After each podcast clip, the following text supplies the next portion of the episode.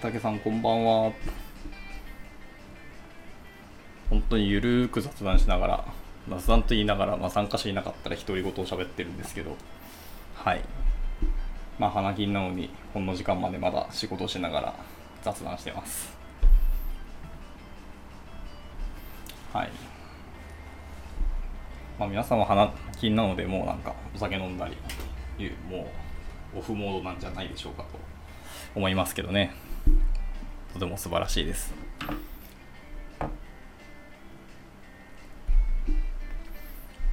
めたけさんはまだお仕事中ですかね？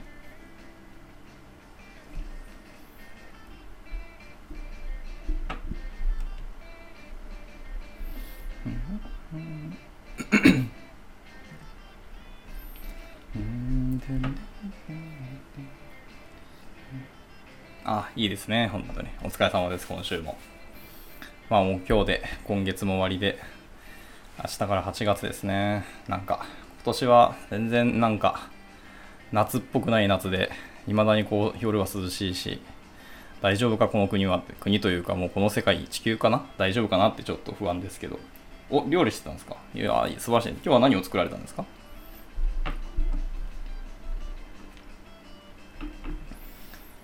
いや俺も確かにもうそろそろ晩飯食わないといけないですね。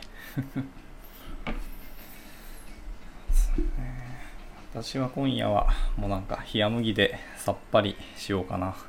こんな時間だし。おーいいな。ナス南蛮か。まあやっぱ夏野菜といえばナスですよね。本当に。そうですね。僕もつい最近麻婆ナスとか焼きナスしたりとかあれですね。味噌汁にナス入れたりとか。僕結構ナス好きなんで。ナス南蛮もいいですね。久しく食べてない。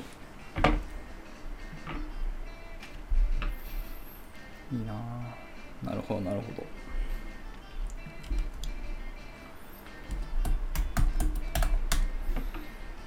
そうですよね。この時期のナスは本当に美味しいですね。もう軽く漬物にしても美味しいしなんかもうひどい時僕ナスそのまんま切って生で食べちゃうんですよね。多分よろしくないんですけど。ぐらいには。ナスでちょっと。僕あれですね。焼きナスして、まあ、軽く醤油垂らして鰹節かけてそれ魚に日本酒飲むとか結構好きなんですよね。はい。私はすごい日本酒が好きな人間なのでもう、ね、やナスとかはたまらんですね。ひどい時マジナスをひたすら延々と食べてなんか4本ぐらい食べきっちゃうとかも余裕でありますね。あとは、何でしたっけ？えー、っと、最近なんかズッキーニとか意外とハマってますね。あれは軽く炒めてから、あれですね、トマトで煮たりすると美味しいんですよね。そこにまあベーコン混ぜたりとか。そうやっぱコロナになって、もうずっとやっぱ家でリモート作業することが増えたので、あのまあ、やっぱ自炊することもやっぱ増えたんですよね。なので、まあ必然的に、あの、なんですかね、クラシルさんとか、あとクックパッドさんとかにすごいお世話になってますけど、まあやっぱ料理するのすげえ楽しくなって、ただ僕は 結構大食いなので、食材1回で食べきっちゃうんで、毎回毎回買いに行かなきゃいけないのがちょっとめんどくさいなと思うんですけど。まあ運動不足でもあるので、あんま食べ過ぎても良くないし、これは多分太るなっていうのはあるので、ちょっとね、食べる量は考えなきゃいけないんですよね、私は。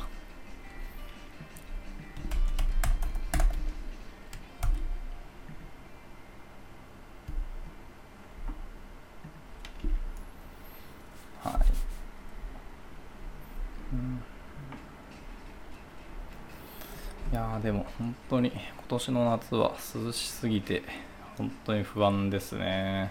まあ、コロナもいつ収束するのかわからんし、まあ、私東京に住んでるんですけど、まあ本当に迫り来る恐怖みたいな感じですね。毎日毎日記録更新されてますしね、本当に。ですので、ちょっと大丈夫かっていう不安はありますけど、まあでも、言うて、まあ土日なんだかんだ毎週僕どっちかは実は外出したりしてるんですよね。まあなるべく細心の注意払ってますし、まあ手はなるべくこまめにこまめに消毒するようにはしてますけど、まあそれでもかかる人は本当にかかるんでしょうから、まあ怖いですね。とはいえでも引きこもりすぎてもやっぱりすごいストレス溜まるし、本当に運動不足というか足腰のやっぱ衰えがひどいんで、なるべくは歩くようにはしようとは思っていますね。で、僕はそ結構服が好きなんで、やっぱりアパレルのショップに行くんですけど、やっぱアパレル店員さんも客の数はやっぱり激減してて、本当に大変だっておっしゃってましたね。どの店員さんも。はい。アキさん、ライブ参加ありがとうございます。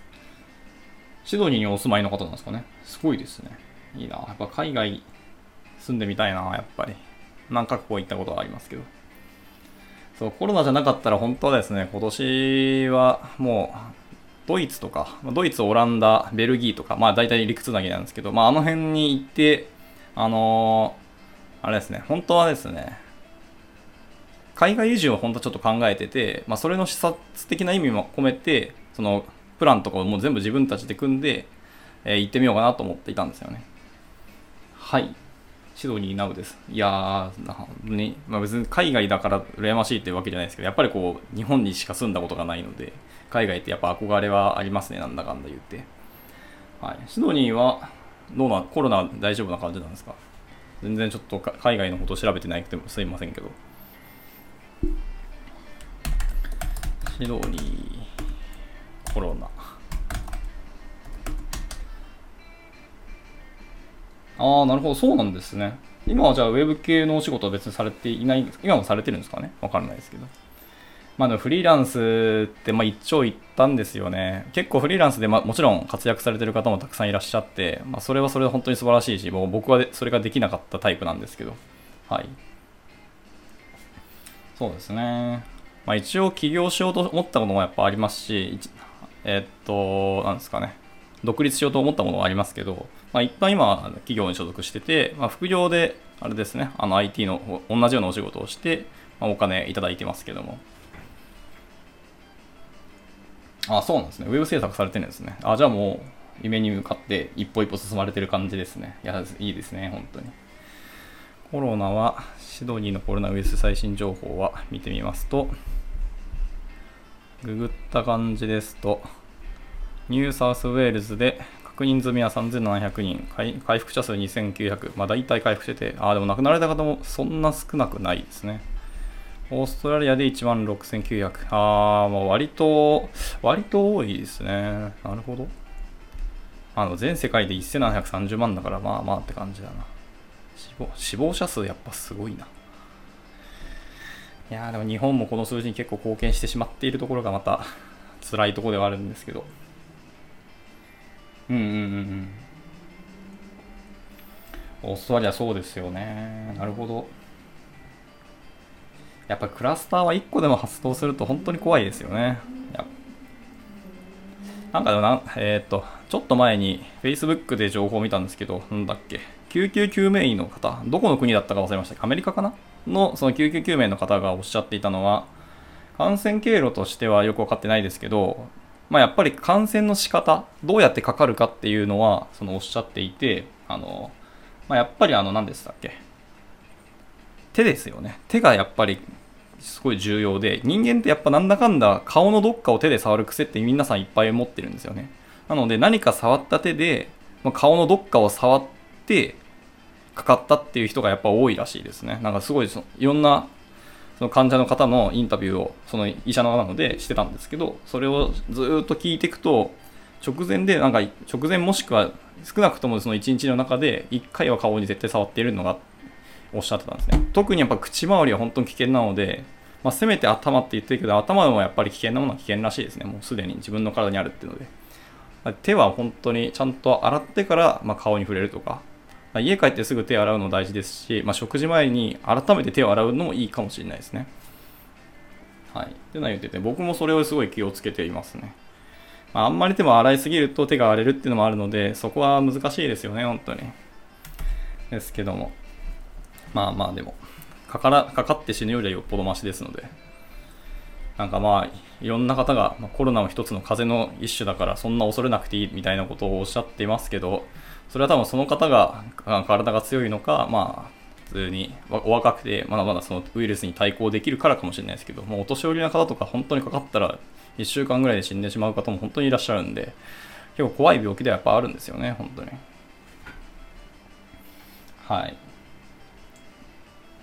まあちょっと暗い話になりそうなので、もう一回ウェブの話に戻しますか。ウェブ制作。ウェブ制作って、えー、とおっしゃってましたけど、それは何ですか？単純にウェブページですか？それともウェブアプリケーションとしてがっつり開発をされているのかなっていうのが一応気になりましたけど。一応弊社にも、なんだっけ、元オーストラリアで会社を起こしてビジネスやってたものが、えっ、ー、と、まさか国に帰日本に帰ってきて今 PM をしてるんですけど、オーストラリアでも全然 IT の仕事やっぱあるんだなっていうのを聞いて面白かったですね。やっぱり行ってみたい国というか、住んでみたい国にオーストラリアは僕1個実は入ってますね、本当は。まだ一度も行ったことないんで、そもそも行ってみたい感はありますけど。ああ、いいですね。レストランのデリバリー注文アプリ。やっぱり1個でもそういうアプリを作ったことある経験っていうのはすごく大きくて。しかもアプリっておっしゃってるので多分これネイティブアプリですかね。まウェブを連携するかもわからないですけど。いや、とても素晴らしいですし、やっぱりコロナになって、あの、一気に、日本でもそうですけど、あの、いろんなお客さん、会社さんがオンライン化を進めていくので、やっぱりウェブサイトとか EC サイトの開発のお話って結構やっぱ増えましたね。うちにもそういう問い合わせのあのメールもたくさん来るようになりましたし。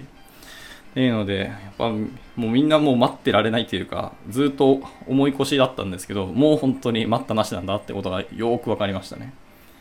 なんですけど、多分、まだウェブを何たるかはよく分かってなくて、ウェブ導入するっていうお客さんもいっぱいいらっしゃって、なかなかその導入の障壁とか、やっぱ壁があるようには感じますね。はい。トラックさん、ライブ参加ありがとうございます。はい。えっ、ー、と、実はまだ仕事をしながら、ゆるーく雑談をしています。ですね。はい。まあ、そんなこんなで。まあでもやっぱり、ウェブの素晴らしさってことが改めてでも世界に認識され始めたって思うと、まあ、こちらとしてはすごく嬉しいことではありますし、僕らの仕事のやっぱ価値を感じてもらえるっていうのは本当にいいなと思ってますね。LINE 上で動くアプリ、LINE ライフを使って、えはい、えっ、ー、と、外部ブラウザーにアクセスさせずに注文結果を自動で LINE とか、ああ、はいはいはいはい。それはそれでいいですね。まあでもそうか。LINE も結構そういう WebKit 系の、あと SDK かも。結構公開したり API もだいぶ公開してて、デベロッパーライクな開発ができるような環境をどんどん揃えていってますからね。あとつい最近は、なんか LINE が公式サイトで多分、えっ、ー、と、すでに告知出してましたけど、AWS と連携して、そういう、なんですかね、アプリケーション開発とか、ね、ウェブ系とか、なんだろう。の、えーと、フレームワーク的なものを今後もどんどん展開していくっていうことを普通に公言してて、おお、すごいなと思いましたね。LINE、AWS で確かありますね。LINEDX プログラム with AWS か。はい、これですね。はい。なるほどねっていう感じですけど。この記事見て結構面白かったですね。どれだけのユーザーが LINE を使っているかともすでに公開されていて、だから LINE の月間利用者数は今8400万人らしいですね。本当にこれはアクティブかどうかはちょっと別ですけど、まあそういう人数がいるっていう、あれですね、プラットフォームでユーザー基盤がしっかりあるっていうところに、やっぱりその DX プログラムっていうのがあるのは、やっぱり開発者としてはすごくやっぱ楽しみですし、そういう規模の大きいお仕事できるってなかなかないですからね。はい。で、それをさらに AWS と連携するっていうんだから、まあ、これはワクワクしますね。なので、開発パートナーとしては、この連携によって、あの、お仕事のなんですかね、営業のしやすさもここで出てくるわけですよね。はいはいはいはい。やっぱそうですよね。LINE ディベロッパーの、えー、っと知見持っておくとか勉強しておくのはやっぱり今後絶対一つの選択肢として武器になると思いますね。でそれぐらいこう LINE 社とこの AWS の連携っていうのは結構僕としてはニュースと大きいニュースだと思ってますね。はい。で、さらにですね、えっ、と、私、その株式会社ゆめみというところにいるんですけど、あの、メミはあの AWS のアライアンスネパートナーネットワークっていうものがありまして、まあ、いわゆるお仕事するとき、ウェブアプリ作るとき、えーと、AWS をお勧めしてますよとか、推奨しますよみたいなことをあの宣言してるんですよね。それを AWS と連携してて。まあ、そういうネットワークにいるので、逆に AWS さんからも、えっ、と、こういうお仕事あるんですけど、メイさんどうですか？みたいな風にお話をいただくこともできるプログラムに登録をしていて、なの AWS のこの動きっていうのはすごく注目をしてるんですよね。で、そこに LINE かっていうところで、なのでもううちも待ったなしだろうな、これはっていうので、今 LINE のアプリとか、実際でも本当に LINE のアプリを使ったアプリケーション開発っていうお仕事の話も、まあ、ちょいちょいうちに問い合わせが来るぐらいなんですよね。はい。えー、バグパイプさんですかね。はい、ライブ参加ありがとうございます。えっ、ー、と、花金なんですけど、私はまだ実は仕事をしながら、えっ、ー、と、まあ、一人作業してるんで、寂しいからちょっと雑談しながら、えー、仕事をしています。はい。今、そのウェブアプリケーション開発のちょっと未来っぽい話をしていましたね。はい。ですね。はいはいはいはい。LINE ライフっていうのは僕はあんまり使ったことないんですけど、あそうですよね。LINE 連携ってやっぱりどうしても今後、どんどんどんどん伸びてくるのは間違いないでしょうね。まあ、日本のユーザー数としては8400万ですけど、これはそそんな伸びないと思いますね。やっぱり海外を多分そろそろ視野に入れていくんじゃないかなってのは思いますね。そういう意味で AWS ってやっぱそこクラウドなので、海外との親和性は高いですし、いいのかなって思ってますね。確か LINE のユーザー数も日本も多いけど、割と海外も伸びてきてるみたいなことをちょっと前の勉強会で聞いた気がしますね。いや、でもね、日本の人口の60、70%近く LINE を使ってるっていうのはやっぱりすごいなって改めて思いますね、本当に。まあ、そのうちの30%以上が関東らしいですね。次が近畿地方なんですね。まあ、それはでも人数の単純多いっていうのはもちろんあると思うんですけど。いやー、ほんと。でもなー、LINE か。LINE ですね。僕でも最近 LINE はあんまり使ってないですね、実は。もう今はもう、やっぱ Web アプリケーションなので、Web エンジニアなので、やっぱ Slack 使うことが多いですね。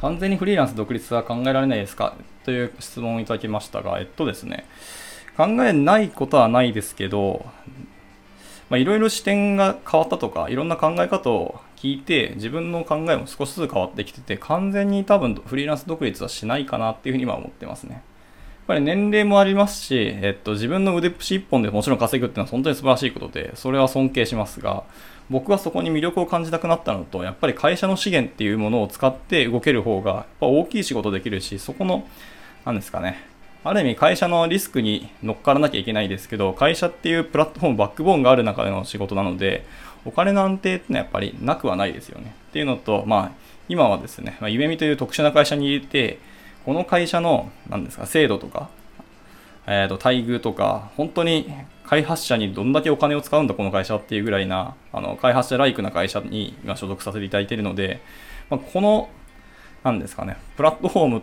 と捉えて会社を時に、ここを今出るっていうのはあんまり魅力に感じなくなったっていうのは正直あるんですね。うん、なかなかこんな会社はやっぱなくてですね。まあ、ちなみに私今この会社の取締役をしてるんですけど、やっぱこう制度設計をずっと考えていくときに、いや、こんだけ面白いことをできる会社ってないから、むしろこの会社をもっともっと進めていきたいし、ここの会社に来てみんななんか楽しく仕事をしたりとか、もう生活もどんどんどんどんハッピーにしていってもらえればいいなっていう意味もあって、いろんな組織あの制度設計を今見直してるんですよね。だから本当、うちの代表がある時言ってたんですけど、まあ多分それは制度に落とすか、本当会社の方針まで落とし込むかは悩ましいですけど、家族を超えた関係ぐらいに、あの、夢見という会社の関係値を作っていきたいって言いましたね。だからそれはやっぱり家族よりも、えっ、ー、と、職場にの仲間と触れるとか接する時間の方がやっぱり仕事をするみたいなやっぱ長いですからね。だからそこの満足度とか、いわゆる体験ですよね。仕事をする体験をどこまで上げられるかっていうところが、やっぱり勝負だと思っていて、今後はそういうところを上げている会社の方が残っていくし、評価をされていく。それの従業員にって意味ですけど。持ってますね。ただもう従業員っていう言い方ももううちの会社ではほぼほぼしなくて、僕もここ1、2年従業員っていうワードを社内で聞いたことはないですね。みんなメンバーって言ってて、代表が、まあ、200人、250人かなぐらいの会社なんですけど、代表との距離もすごく近く、あのまあ、冗談を言い合えるぐらい、まあ、たまにタメ語で社長と喋るぐらいにはあの距離感が近い会社なんですよね。まあ、それは物理的な距離っていうよりも、なんか心の距離ですね。っていうのがあって、まあ、それを本当はメンバー全員にも感じてもらいたいし、それぐらいの、なんですかね、組織にしていきたいってのはやっぱりあって、なんだろうな、ちょっと難しいですね。答え、表現が難しいですけど。まあでもこれをやろうと思ったのは、うちの代表がティール組織の本を読んでからですね。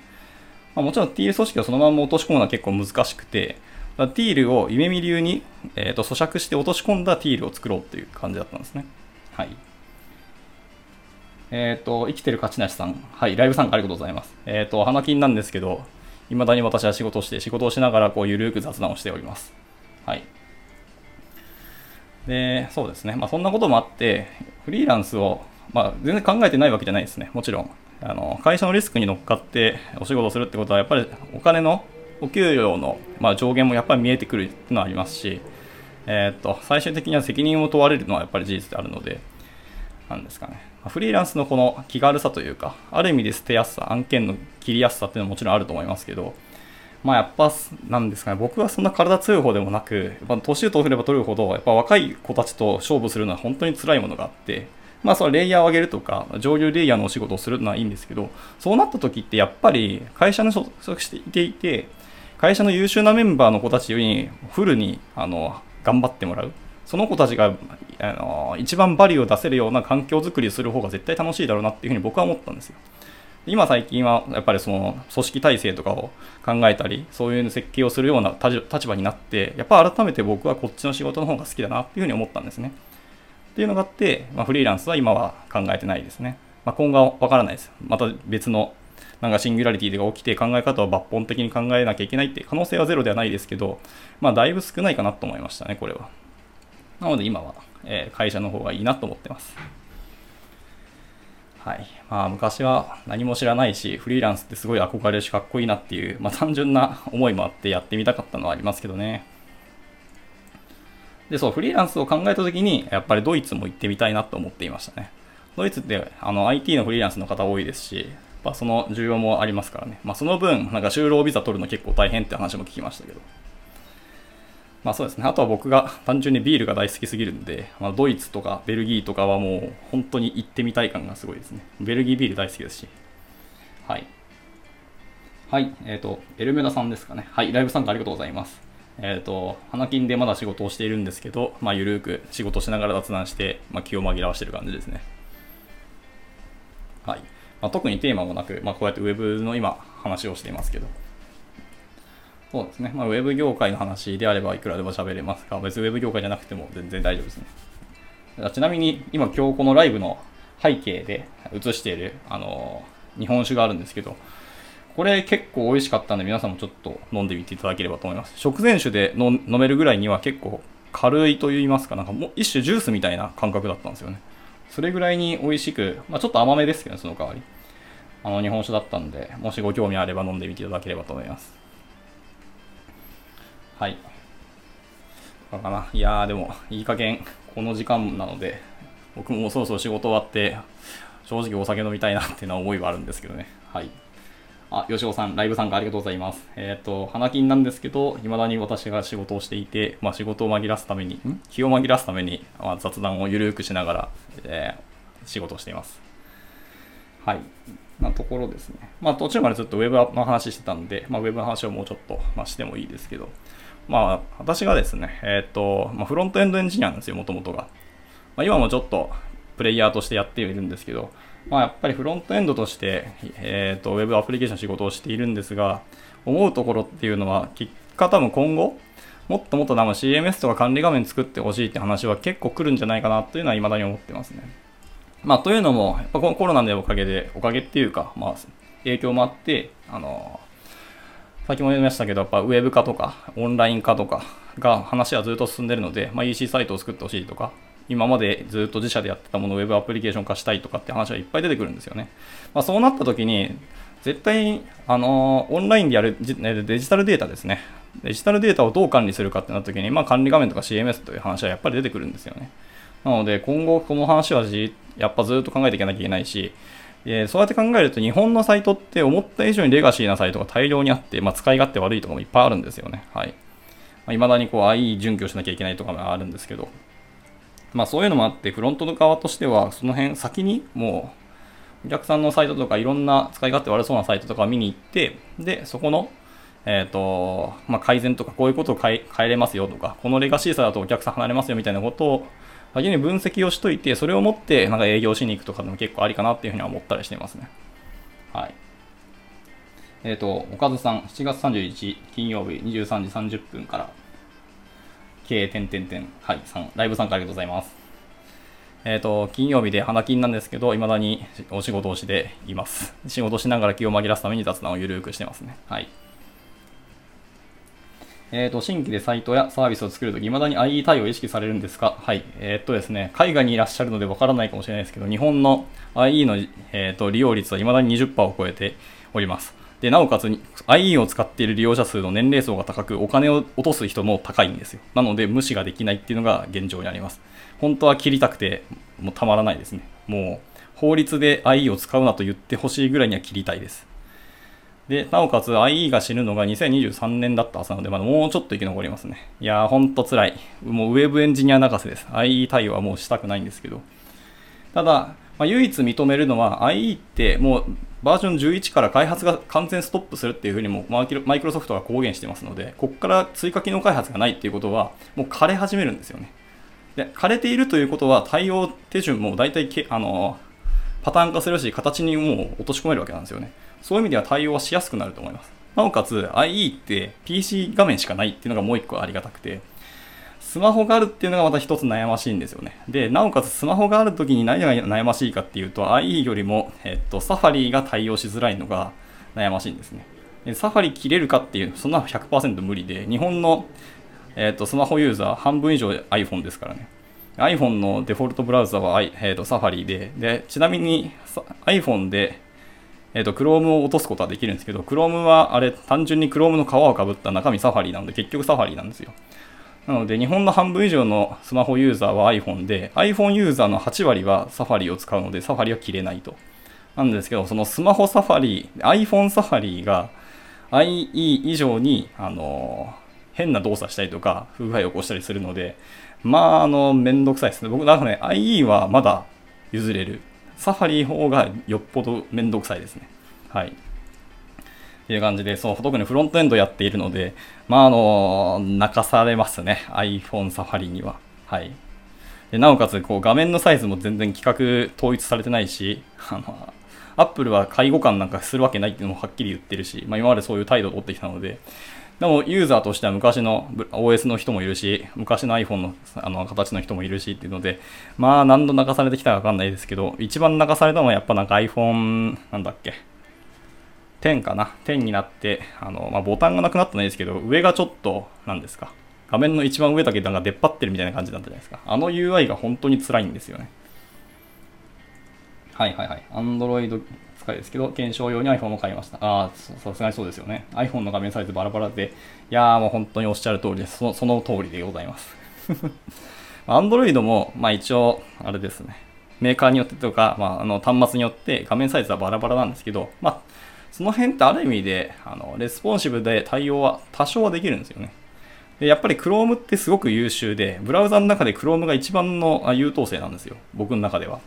ちょっと前までは、あの、Firefox のが優秀だったんですけどね。はい。まあ、ですので、えっ、ー、と、Android Chrome は割と対応実はしやすいと思ってます。が、まあ iPhone Safari はマジで大変ですね。で、Apple がやっぱり、あの、ウェブの進化にあまり、あの、協力的ではないと言いますか、あんまりウェブウェブしたくないっていう態度を彼らを取るわけですよね。まあ、もちろんそれはあのアプリ化したいと思うし、ネイティブアプリを進めたいのはもちろんあると思うんですよ。ですので、サファリは未だにこうプッシュ通知対応しないとか、まあ、いろんなもうウェブの、Chrome だったら全然入っているウェブ機能がサファリでは全然ありませんよみたいなのがあって、まあ、それがあるので、あの PWA もなかなかこう実践導入したいけど、なかなかしづらいなっていうのがやっぱあるとは思いますね。はい。LINE アプリを開発するメリットとしては、App Store とか Play Store を意識せずに、LINE が動けば動作できる。ああ、そうですね、そうですね。確かに、それはでかいですね、本当に。アプリに乗っかれるっていうのはある意味、それは大きいかもしれないです。とはいえ、LINE のブラウザーは LINE のカーがぶったサファリ。あ、あ、なるほど。そうなんですね。結構かなり仕様が違う。あそうそうなんですよね。はい。えっと、フロントエンドのお仕事やってると、やっぱり Web ビューのお仕事もたまに出てくるんですよね。そう、あの、アプリっぽい見た目してるけど、ただの Web ビューで中身 Web なんですけど、Web ビューのブラウザーは、また、僕らが PC で使っているブラウザーとは違うものなので、仕様が結構ずれたりするんですよね。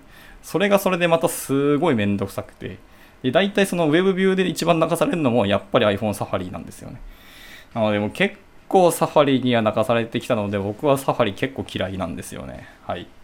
まあでも今こう iPhone 使ってるんで、泣く泣くサファリは使っていますけど。はい。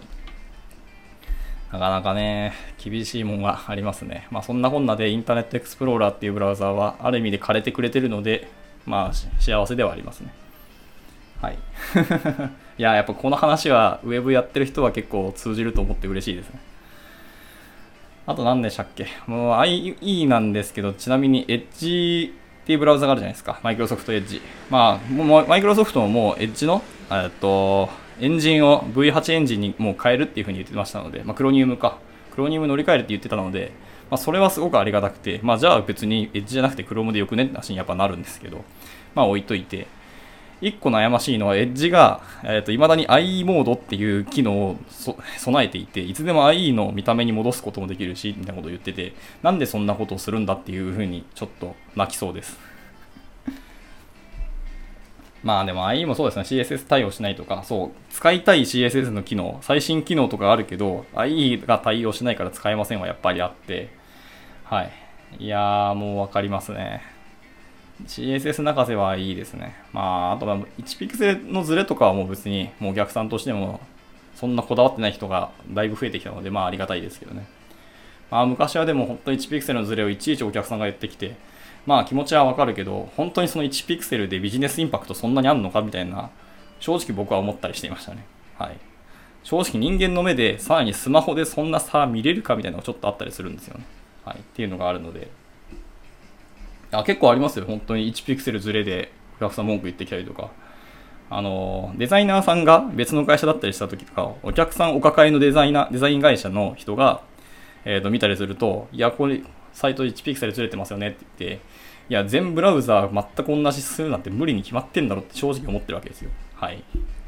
で、それをやれとか言われる時もあって、いやー、なかなか大変ですね。やっぱそういうのを見越して、あの、マネージャーとかは、あの、見積もり出していかなきゃいけないんですよ。なので、バッファーは積んでも積んでも、あの会社によっては全然積み切れないとやっぱありますね。はい。えっ、ー、と、坂戸さん、ライブ参加ありがとうございます。勉強会終わったんですかね。はい。未だに、えっと、仕事をしております。花金なのに。なので、未だにこう、仕事をして、皆さんはお酒飲んでるかもしれないですけど、ちょっとまあ気を紛らわすために雑談してます。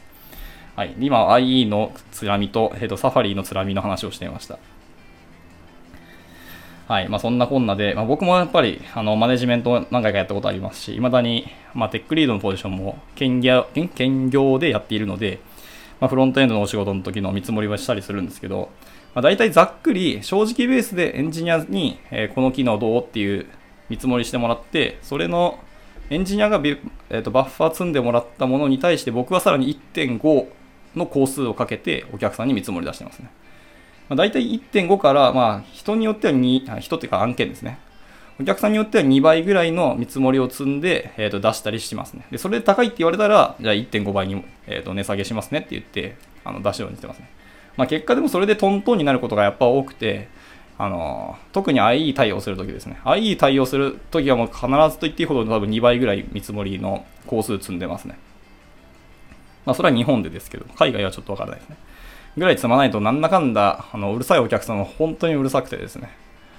でさらに、あの、IE の対応するとかまだいいんですけど、あの、画面設計書を作るときとかすごく悩ましくて、あのいまだになんかフォーマットはこれにしてくれとか、なんでこう画面設計書なのに、あの、Excel 定義をしなきゃいけないのっていう感じで、Excel でなんでフロントの定義書を作ってるのか今だによくわかんねえなっていう時もあるんですよね。お客さんでもそれで出せって言ってきたりするんですよ。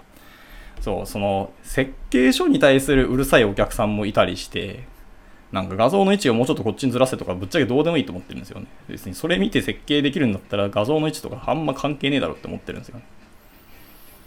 はい。ああ、でもそれはある意味で無知な方っていうのは、プロとしてあの開発会社にもお願いしてくれるんですよ。頼ってもらえるのはある意味良くて、下手に中途半端に経験があったりとか、あの知識持ってる担当者が来たりした時がマジで悩ましいというか、あの、コントロールしづらいですね、本当に。そこまで文句言ったり、なんだ、あの、イチャモンつけてくるなら、じゃあもうあなた自分で作ってくださいよって話に正直言いたい面はやっぱあって、ここがやっぱりこうベンダー会社としては難しいんですけどね。はい。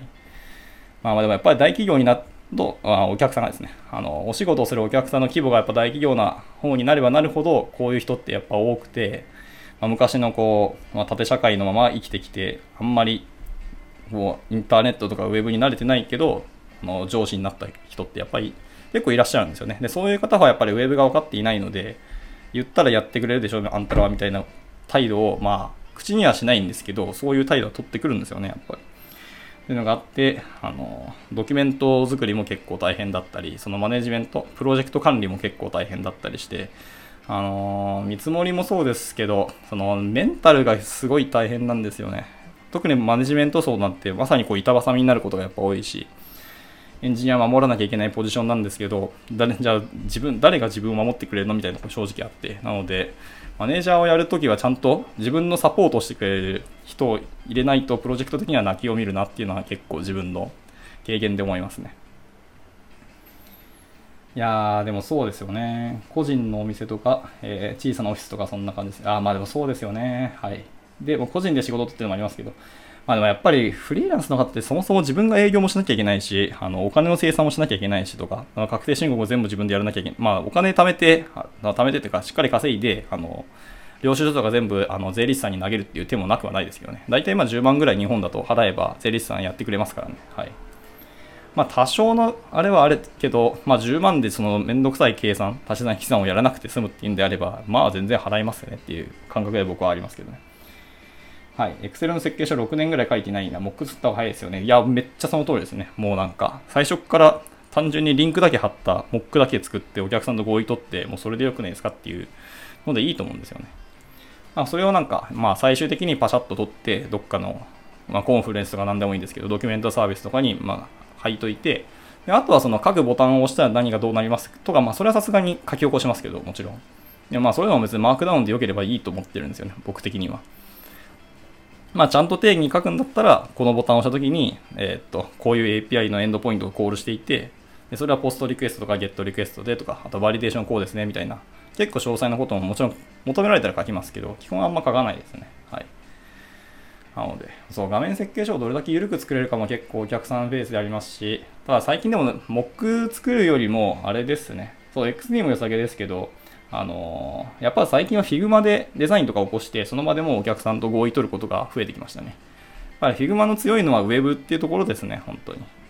まあ、本当はシークレットモードとかしたいとかありますけど、まあ、Figma 使えばその場ですぐちょちょっと直して、で、これでどうですかっていうふうにお客さんにもう物を見せながらあの合意が取れたりするんで、それがやっぱりありがたいですね。で、さらに優勝にする、お金払うと Figma って世代管理ができるようになるので、あ、Twitter フォローありがとうございます。いや、すごく嬉しいですね。はい。なんですよ。なので、Figma は僕、だいぶあのありがたいというか、素晴らしいサービスだなと思ってます。もう、弊社はやっぱりもうデザイナーさんみんな、今 Figma に押し倒しているぐらいの勢いですね。やっぱり。それぐらいに Figma は僕もすごくいいツールだと思ってるし、やっぱコミュニケーションのあの量を減らせるというのがやっぱ一番大きいですね。はい。Figma も、あのデザインを起こした後に再生ボタンを押して、軽く、まあ、紙芝居みたいなこともできたりするんで、あのユーザーストーリーじゃないけど、画面のフローとかも確認取れるっていうのが本当に大きくて。それでもう取って、で、そこで合意取ったものに対して、えっ、ー、と、Figma でもコミットをしてしまう。これですねって言って、やれるのが一番いいのかなと思ってます。はい。まあ別に XD でもいいと思いますし、あのまあ、いっぱいいろんなツールありますね。スケッチでも別にいいと思ってますけど、まあ、スケッチも今はゼプリンがあるので、ゼプリンでウェブ共有するっていう展開もなくはなくていいなと思ってますけど、まあ、どっちにしろ、そういうことをやって、あの、合意取ったらそれがもう画面定義ですねって言って、それをキャプチャー取って貼るぐらいで収めたいなって感じですね。まあ、キャプチャー取らなくてもまあいいかもしれないですけど、そのまま納品物として出力したものをお客さんにアップするだけでもいいかなと思ってますね。Figma 覚えるのコストあんまかかんないですけど、多分かかんないと思いますね。少なくともサガットさんのスキルだったらいけると思います。まあ、XT 触れた人は多分 Figma 全然触れると思いますね。で、あと Figma の最近、あの、感動したのは、Figma ってプラグインがいっぱいあって、それ使ったら、あのいろんなデザインが簡単にできたりするんですけど、えっ、ー、と、なんだっけ、HTML to Figma っていうプラグインがあって、これに感動したんですよ。で、そのプラグインを入れると、例えばこのサイトのデザインいいな、参考にしたいなってあったら、その URL をコピーして、その Figma で持ってきてペーストすると、その、えっ、ー、と、コピーした URL のウェブページをそのまんま Figma に落とし込んでくれるんですよ。これはガチで感動しましたね。もう、参考にしながら、でも一回自分で手でいちいちポ、あのー、画面のデザインモックとか作ってたのに、それをやってくれちゃってる、くれるんですよ。もう本当にびっくりしました。CSS とかはまあその、Figma に落としたものをあのエクスポートで CSS に落とせるんで、全然いけますよ。あと画像とかも SVG で落とし落とす、ダウンロードすることもできるんで、はい。Figma はかなり便利だと思います。で、ちょっと前の勉強会で僕 Figma の勉強会参加したんですけど、あの、その場のリアルタイムで参加者40人ぐらいかな。40人ぐらいが同時に同じデザインを触っていいよっていうサイト、あの、機会があったんですけど、それでも全然、あの、サクサク動いてて、サーバーもしっかり多分インフラが、エンジニアが頑張ってその辺組んでるんだなってよくわかりましたね。なので、パフォーマンスもいいっていうところで、Figma はマジでおすすめですね。まあ一回触ってみていただくといいと思います。本当今いろんなプラグインもあるし、Figma のスラックもあるぐらいですからね、やっぱり。あ、そうです、そうです。デザインツール的な感じですね。なんかもう XD スケッチの同じもののウェブ版みたいな感じです。はい。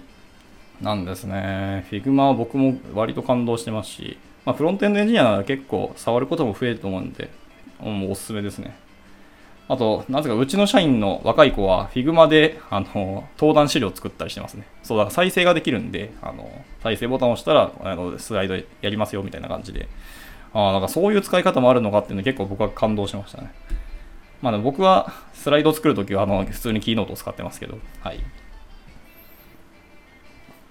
感じですね。で、Figma って、えっと、なんだっけ、スマホアプリのえっ、ー、と、だ、なんだっけ、開発もされてて、なんだっけな。そうすると、えっ、ー、と、スマホでも、えっ、ー、と、画面の確認が取れたりしますね。ウェブで、あの、疑似的にやるんじゃなくて、ネイティブのアプリで、えっ、と、その作ったデザインを、まあ、連携して、確認が取れるっていうので、それもやっぱりその場、お客さんの商談中にできるんで、結構いいと思ってますね。フリーのデザイナーさんとお仕事してて、彼女がいられでデザインしたやつを僕に投げてきて、僕がそれをシステム化すみたいな。あー、なるほど。従来の方法っていう感じですね。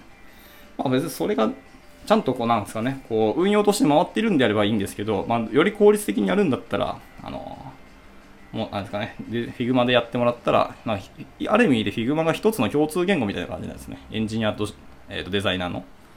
で、それをなのでエンジニアが Figma を覚えてしまえば、デザイナーさんがそれを起こしたものをそのままもう CSS はえーと、適宜必要なものを出力してもらって、それを貼り付けるだけみたいになるんで、結構いいと思いますね。はい。そう、ツールがある意味で共通言語になるっていうのは、僕はありだと思っていて、まあ、そういう意味でエンジニアからデザイナーさんの方に歩み寄りするというのがいいと思います。まあ、その代わり、デザイナーさんに、ここはコンポーネント化してくださいねみたいなのが、あの、Figma ってそのデザイン作っていくときに、パーツパーツをちゃんと共通化ができる感じなんですよね。なので、このパーツをこの画面、この画面、この画面のデザインにも適用しますみたいなことができるんで、すごくいいんですよね。なので、逆にデザイナーさんも、ここでこのコンポーネント思考みたいなことを、あの、覚えてもらって、そういうデザインを起こしてくださいっていうのが結構、今僕、うちの会社ではやってるところですね。そうやってデザイナーさんと歩み寄りをしつつ、こう、二人三脚で側のお仕事をしてるっていう感じですね。はい。まあ、別にこれは、そもそも、まあ、XD でもやれたと思いますし、まあ、スケッチでも同じことはやれたと思います。僕があんまり触ってないんですけど、まあでもそれを、あの、お客さんの商談中にやれるのがやっぱりすごく強くてですね、はい。やっぱ、なかなかお客さんはお客さんで、その、お仕事あると思いますし、その、このウェブアプリケーション開発の以外のお仕事もあったりするんで、捕まえられた時にもうちゃんと合意と取れるならしっかり取っていきたいっていうのがあって、それをリアルタイムでやれて、それ商談中もエンジニアとかデザイナーがあの会社でその Figma を見れるので、あ、こうなったんだなっていうことが決まったらすぐに連絡して、ここからじゃあ作ってってっていうふうに言えるので、いや、なかなかいいんですよね。やっぱりウェブになってくれたのがすごくありがたくて。はい。結局、ウェブってなんだかんだ、あの、社会インフラの一つなんだってことがすごく思いましたね。で、それに乗っかってくれた Figma はすごくありがたい。と思ってます。なんか Figma の業者みたいな感じになってますけど、別に他のツールも全然素晴らしいし、やっぱ Adobe XD は Adobe XD で Figma にない機能はたくさんあるんですよね。特にやっぱアニメーション系作るとしたらやっぱり Figma じゃないなって未だに僕は思ってますね。はい、そこはやっぱり XD とか Adobe の製品にま一律の長があるなっていう感じはします。はい。まあでも今最近は僕ももうデザインを起こすこともそもそもなくなってきたので、まあ、みんな起こしてくれたものを見て、まあ、レビューするくらいはしますけど、はい。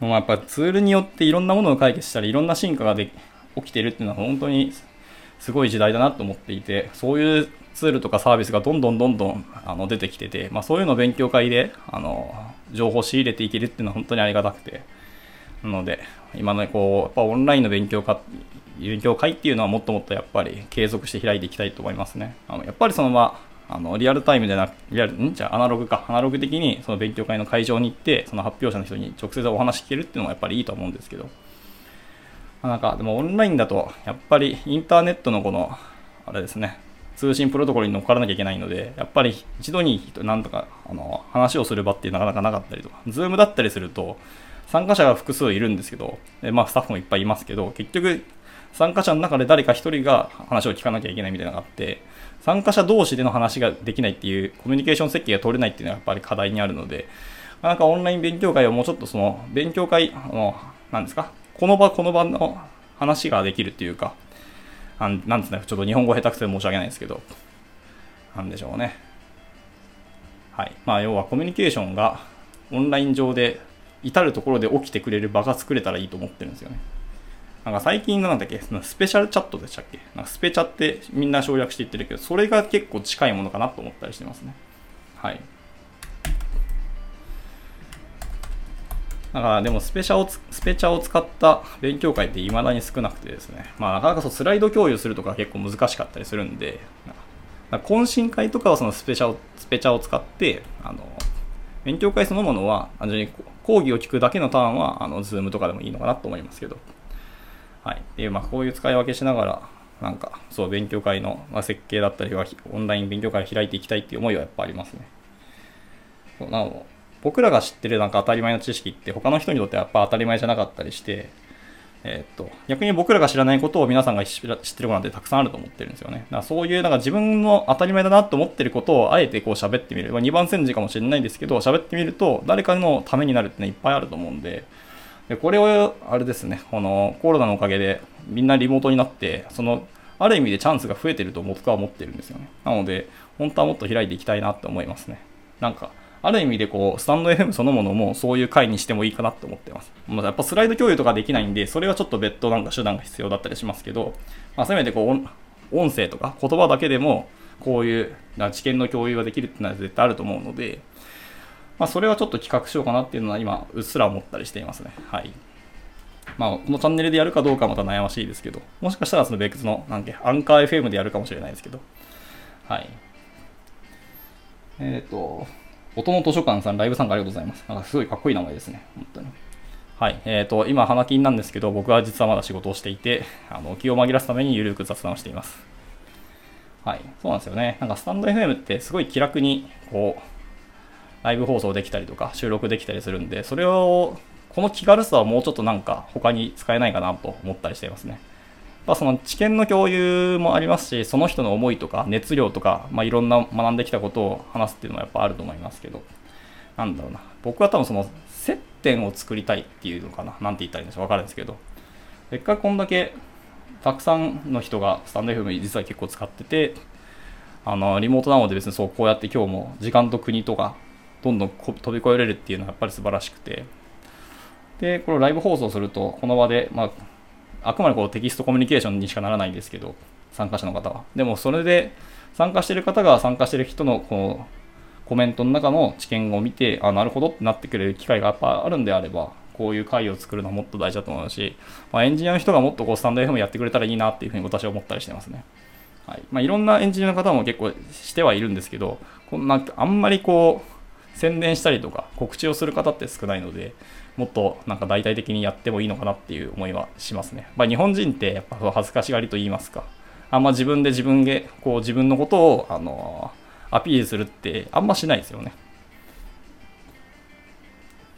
えっ、ー、と、私みたいにスムーズに話せる自信がない。これはですね、えっ、ー、と、僕もスムーズに話してる見せかけてますけど、実は、後から自分で、自分のあの発言を聞くと、なんか同じことを何度も言ってたりとか、だいぶ噛みまくったりしてて、あんまりスムーズに喋ってないですよ、実は。はい。まあ、あとは何ですかね、こう、知識量、どこまで増やすかみたいな感じですね。僕は、本当に頭が悪くてですね、あの、そんな深い話とか、あの、突っ込んだ話とか、その技術に明るいとは思いますけど、その技術一個一個に対しての深みは僕全然なくてですね。だそういう時にそういう、まあ、他の人とどう勝負するかって時に、その、まあ、裾野を広げることにしたんですよね。はい。なので、知識量が多くなればなるほど、あの話とこの話って結構紐づいてて、あの喋ってる片方の話をしてるときに、もう片方の話がふって頭の中降りてくるんですよね、やっぱり。そこは紐づいているので。っていうので、まあ、それを紐づきな降りてきた話をどんどんどんどんしていって、話を展開していくっていうのが僕のやってる手法ですね。はい。な感じですね。はい。まあまあまあ、でも、これはでもやっていくと多分結構慣れてくると思うんで、はい。やってやってみると分かります。こればっかりは。はい。まあ、本当はなんかいっぱいちゃんとやり方とか仕組みがあるんかもしれないですけど、僕があんまりそういうことをなんか理解とか勉強しないまま、とりあえずやってみようぜ精神の人間なので、そうやってますね、今まではい。まあでもそうですよね。アキさんもそうシドニーに住まれているので、やっぱそう海外の話、まあ今はオーストラリアかもしれないですけど、の話とかも全然聞けたらすごい聞きたいと思ってますし、やっぱり日本に住んでると海外の情報ってなかなか降りてこなくて自分から探さないと全然ないんですよね。まあ、そういう意味で海外の方のもうブログとか話ってもうそれだけで全然ね、あの、なんて言うんですか、ありがたいというかもうめちゃめちゃ日本にとっては価値なんですよね。はい。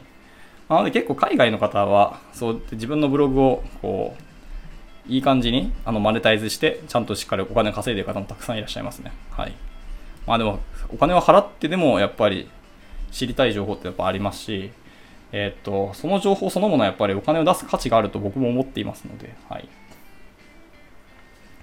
いやいやいやいや、最近の学生の方って、あれですね、僕らの時と違って、学習する環境がすごく揃っていたりとか、情報もインターネットいっぱいたくさん残ってたりとか、いろんな方がもうどんどんどんどんまとめてくれて、いい情報、情報の質もだんだん上がってきてりはするんですよ。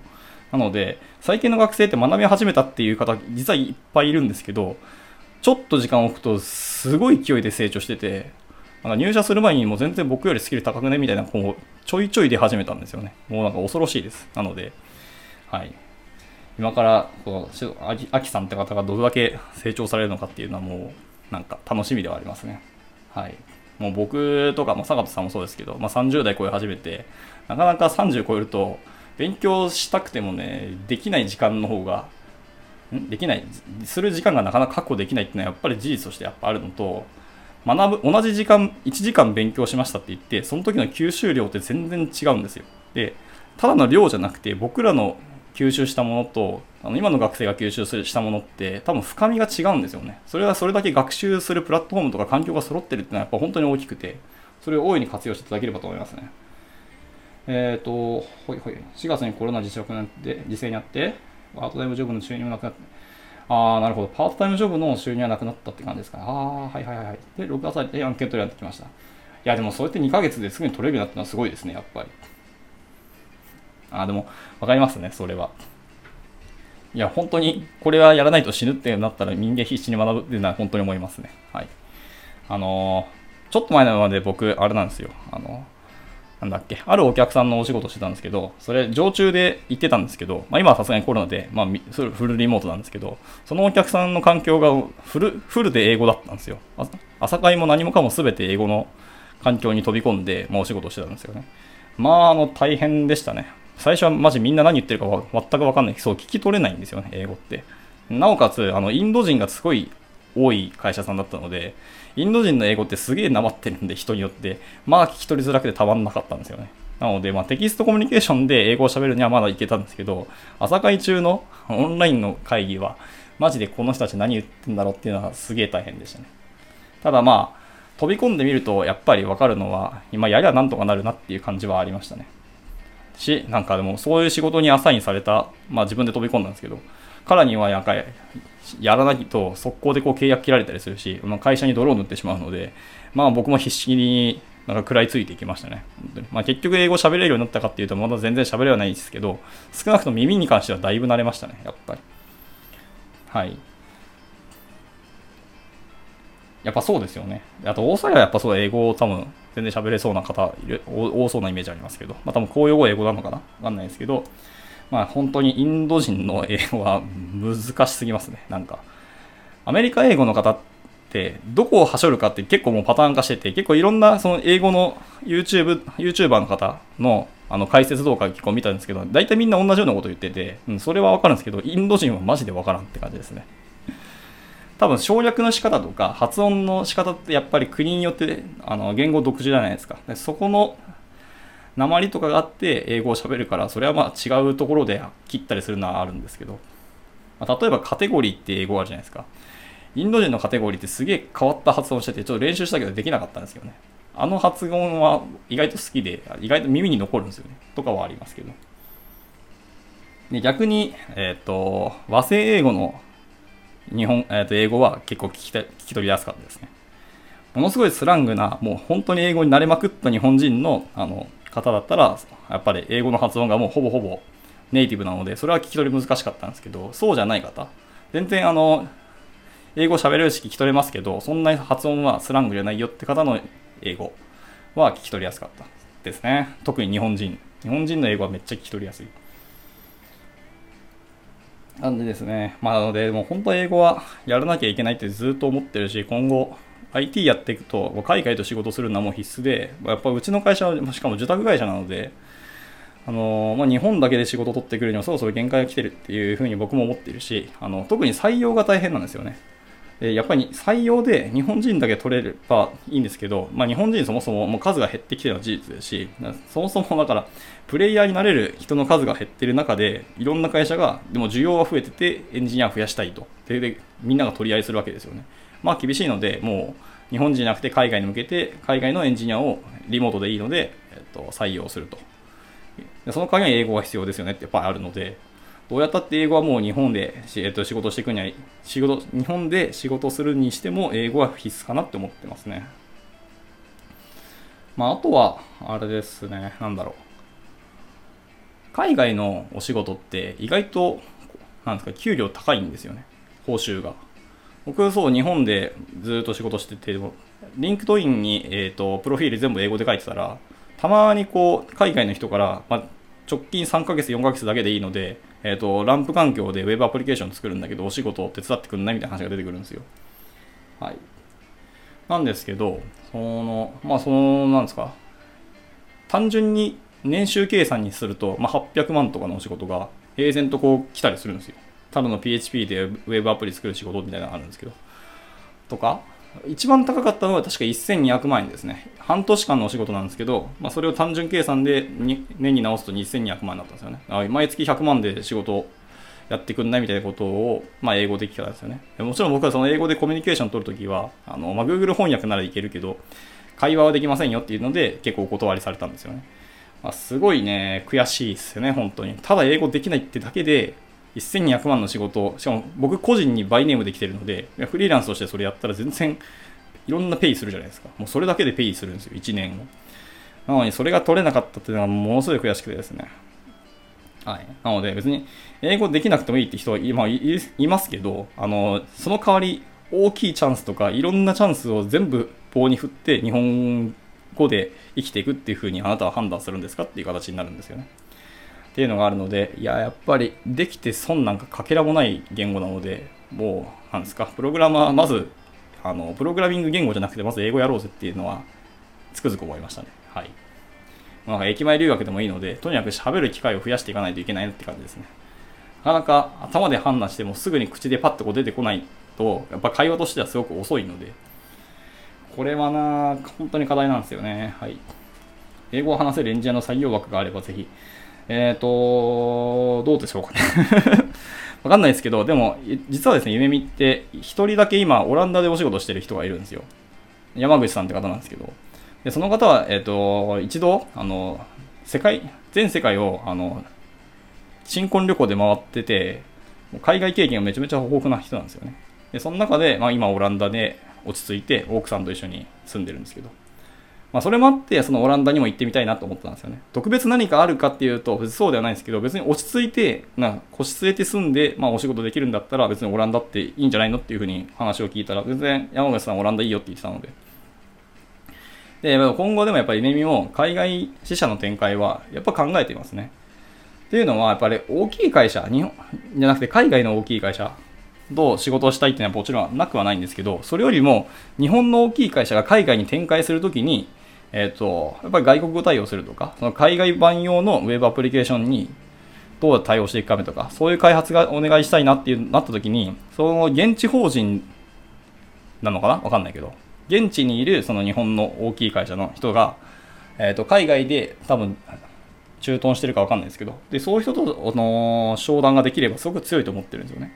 そういう時に英語ができる日本人が海外にこう拠点に何か何人かいたら、その人と,、えーと、パイプを持って、あのそういう日本の大きい会社と仕事をできるようになるなっていうふうにやっぱり経営陣は考えていて、で僕も確かにそれは正しいと思ってるので、まあ、それがもしできるんであったら、全然、むしろ僕が行きたいなと思ってるんですよね。はい、っていうのもあって、まあ、海外を本当に視野に考えているんですよね。まあ、そんなこともあって、やっぱり英語をやりたいなと思ってます。えっ、ー、と、スパイスマフィアのすりむいちゃった膝小僧さん。はい。ナイブさんありがとうございます。えっ、ー、と、花金なんですけど、僕は未だに仕事をしていて、えっ、ー、と、気を紛らすためにこう、ゆるく雑談しながら仕事をしています。まあ、なんか、そうですね。なんか、英語っていう言語のなんかパワーをこの年になって改めてこう突きつけられた感じですね。まあでも日本人ってこう、まあ、日本今は小学生でも英語やるのかな？わかんないですけど、中学生から英語やり始めて、大学4年まで卒業するって、まあ、長い人は本当10年以上やってて、少なくとも義務教育で3年間もやってるし、その後、まあ大体高校まで行く人がほとんどなので、最低6年は英語やってるのはみんなやってるはずなのに、喋れないって本当にもったいないよなっていうか、日本の英語の教育って、なんですかね、古典みたいな感じなんですかね、わかんないけど。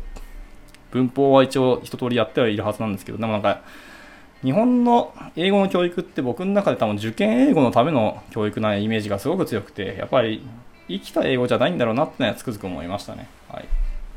まあ、せめてこう最初から TOEIC とか TOEFL のための英語だったりしたらまたちょっと変わるんかもしれないですけど、まあ会話をするっていう感じではもちろんないのでね、はい。なんだろうな、英語の勉強ってぱりもうちょっとな日本の教育制度とか体制とかは考えなきゃいけないのかと思ってますし、まあ、文科省がどう考えてるか分かんないですけどいい加減文科省も日本の教育方法がもうそろそろ間違ってることを理解してほしいんですよね。まあ言うてでも今の政治家の方々は多分生き逃げする方々が圧倒的に多いと思うんで、まあ、そんなことは考えないと思いますけどね。そうですね。先生が話せないですから、日本は。はい、おっしゃる通りですよね。全くもって。会話に重要な法則とか全然教えてくれない。そうですね。はい、なかなかありますよね。あと日本語ってすごい主語をはしょる言語じゃないですか。そのくせハイコンテキストな言語なので、そんな国の言葉がむず、そもそも国の言葉が難しいのに、そこからさらに英語を勉強するってすげえ難しいと思うんですよね。最初からネイティブで英語をやってれば別にネイティブを、その英語をベースに他の言語を勉強することになるんですけど、僕らは日本語をベースに英語を勉強するんで、相性が悪すぎるんですよね、本当に。あまあ一応法則を知ってればいくらでもいけるってのはあるかもしれないですけど、はい。その法則をでも実際、多分学校の先生は知らないし、まあ、文科省の人たちもそういうルールで、ルールを知らないと思いますし、文科省の人は多分そんなルールであの日本の英語の教科書を作ってるとは思えないので、まあ、もそもそも誰が作ってるんだって話になると思いますけど、はい。そこがね、大変なんですよね、やっぱり。で多分僕もこの話す上で必須の法則がいくつもあるっていうのを多分全然知らないと思いますね。はい。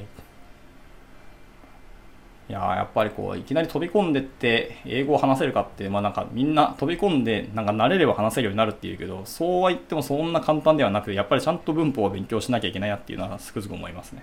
はい。あと英語を聞くときにあのやっぱり座とか漢詞の座とああはまあいいんですけど座の発音が聞き取りづらいはすげえあったりしますね。ザとトゥとかいう、こう、知り、なかなか発音これ何っていうのがいっぱいあったりするんですごくそれが難しい。そうは言っても法則はしないといけないですね。はい。いや、もうこれはもう痛い、痛いお発言で、もうおっしゃる通りですね。あの、私の不勉強を恥じる感じです。なんかこういろんな参考図書とかいっぱいありますけど、結局どの英語の本を読んで一回そうルールとかを勉強すればいいのかなみたいなのがちょっと悩ましいところでありますね。なんか駅前留学の人がこういう話って意外と教えてくれなかったりするんで、やっぱり駅前留学は自分がもうある程度いけて、あとは実践する練習場として使うのが一番いいんだろうなと思いましたね。はい。なんか、ほんとね、いや、英語は、マジでお金払って勉強したいですね、しっかりと。そそれを、普通にその価値があるというか、費用対効果として後で絶対にお金巻き返せると思いますもんね、英語喋れれば。会話の監視とか英語、母音が変化する方法。なんとか強い汚いって原因ですね。へえ、そうなんですね。会話の中になると監視と母音が変化をする。いやー、それはなんかそういうルールなんですか？それとももネイティブがそういう風に今は喋るようになってしまったのかよくわかってないですけど、もともとそういうルールなんですかねもしかしたら。あ、そっか。あと日本語って多分単語単語を全部ちゃんと終わりまで発音する言語だから余計に聞き取りづらいかもしれないですね。やっぱりアメリカ人の方とか特にそうですけど、英語の単語単語そのままでその、そのですね、全部発音するんじゃなくて、多分終わりの方でだいぶはしょったりするか、次の、えっ、ー、と、単語の頭が母音だったりすると、それと繋げたりした喋り方ってあるじゃないですか。はい。えー、なるほど。そうそうそう。だ、どこまでこう省略してるかとかと、あとコンテキスト的な発音が、えー、と同じ単語でも違うとかと、そうですね、あの、つなげてつなげて発音してるみたいなところがあるじゃないですか。あれが本当に難しいですね。結構なんか今、海外の英語、字幕であの映画見たりしてますけどね。はい。ああ、なるほど。まあ、でもその法則はちゃんとやっぱ僕も知らなきゃいけないっぽいですね。いやー、でもその情報ありがとうございます。ちょっと自分なりにもやっぱり後で調べて、ちょっと勉強しよう。うん、うん。さあ、まあでも。そうですね。なんか、ウェブの話してて、途中でコロナの話して、気づいたら、英語の話してて あれですけど。そうですかね、アキさんって。そういえば、アキさんはでも今29歳とおっしゃっていた気がしますが、はい、まもなく30歳ですね。でも学生なんですね。へえ。省略しないはっきり発音するのは名詞、動詞、形容詞、副詞、否定。あ、否定は確かにそうですね。それが基本母音が変化します。へえ、面白いな。ああ、そうか、名詞は確かに、ちゃんと発音しますね。そりゃそうだわ。人の、ものの名前なんで省略するわけないですよね。いや、日本人は名詞ですら省略しますけどね。ま言語の違いで言うと、日本語のすごく面白いのは、日本語って、あの、単語単語に区切ったりする。単語じゃなくてもいいですけど、まあ、くくりでも、漢詞含めた、助詞か、助詞を含めたくくりでもいいですけど、日本語って、順番をバラバラにしても実は意味が通じる言語っていう特殊な言語ですよね。なかなか。え、まあ、英語もそれはできるのかな？いや、難しいと思いますね。日本語は主語動詞目的語とか、その順番とかも全部バラバラにしても大体意味が通じるっていう面白い言語ですね。やっぱそうなんですよね。日本語って難しいだろうな。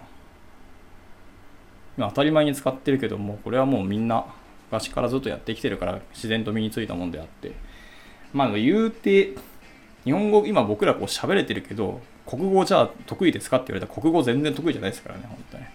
はい。なんだか作業変革活用とか言われてももう全然覚えてないし、そんなん知ったこっちゃねえって言って喋ってますからね。はい。ですね。でも結構インド人の方って最近なんか日本に来る方意外と多くてですね。まあそれもなんか出稼ぎかわかんないですけど、全然インドにいた方がお金稼げるだろうと思ってたんですけど、なんか割と日本のことを評価している方が多くて、全然こう日本語今勉強してるんですよねっていうインドの方っていらっしゃるんですよね。ちょっと意外でしたね、本当に。英語も日本語を話せない人が学び始めるとしたら日本語の方が何十倍もむずい。あー、それはなんか他の方もおっしゃってましたね、本当に。初めて日本語を勉強するとすっげえむずいって言ってましたね。日本語の多分講師をしてくれって確かに言われたこと実はあるんですけど、日本語の講師をしろって言われた時に日本語をどう教えるかってすっげえ難しくて、はいですね、日本語そもそも成り立ちからしっかりもう一回歴史をもう一回振り返った時にどうやって作られていった言葉なのかみたいなのがあると思うんですけど日本語の勉強はマジでむずいな教えること多分俺できないと思いますもんね日本語訳わかんないですよ。うん、まあそうですよね。だからだから多分 Google 翻訳とかもだいぶ進化したんでしょうけど、あれは多分本当にビッグデータでひたすら機械学習やったんだろうなと思いますね。私は秋です。私が秋です。この違いとかなか 確かに、和とがですね。それはもうないろんな想像すらできますよね。私が秋ですって、その背景どうだったんですかみたいなのもうすぐに想像できちゃいますからね。はい。そうですね。あとは、なんだ、漢字によって読み方が全然違うとかも全然ありますからね。はい。まあまあ、タギ語っていうのは確かに英語にもたくさんあるんですけど、日本語のタギ語とまた全然ちょっとニュアンスが違うタギ語ですからね。いやー、ほんと。なんか特殊な国に我々は生まれてしまったんだなっていうのをつくづく痛感しますね。そもそもそしてこんな島国だから、本当に孤立してしまってますからね。まあでもそれだけ孤立しておきながら日本の文化って海外で評価されてるっていうのはある意味やっぱ嬉しいですけどね。ただまあ日本人が海外のこと逆に知らなすぎっていうのは未だに問題でこれどうすんだろうなってずっと思ってますけどね本当にこのままほっとくとやっぱり優秀な人ほどやっぱり日本の制度とあの法律のま、体制とかがもうひどいことをずっと理解しているのでどんどんどんどん海外行っちゃうんですよね。で優秀な人がいなくなった日本じゃあ誰があの引っ張っていくのってやっぱり優秀じゃない人が引っ張っていくので余計に辛いんですよねやっぱり。特にまあ年金問題もそうですし、まあ、日本って結局あの今の、えーと、おじさんおじいちゃんおばあちゃんたちの年金を今の若い子たちが、えーと、お金稼いだものがそのまんま税金、えーとなんだ年金になるのでその働き手が減れば減るほど、それは働き手のからあのお金を巻き上げなきゃいけないので、それは税金上がるか年金上がるよねって話になるんですよね。あのそれは目に見えてて、でももうこれどうしようもないですからね、本当に。今からじゃあこの制度を A やでやめたときに、そのじゃあ上の世代たちをどうやって保証するのって、その保証のお金が出てくるわけないんですよ。国が持ってないので、とかがあるので、すごい大変ですね。日本は先進国と言えないですね。まあそうでしょうね、本当に。なかなか。物資もなかなか限られてますし、海外に依存しなきゃもう生きていけない国ですからね。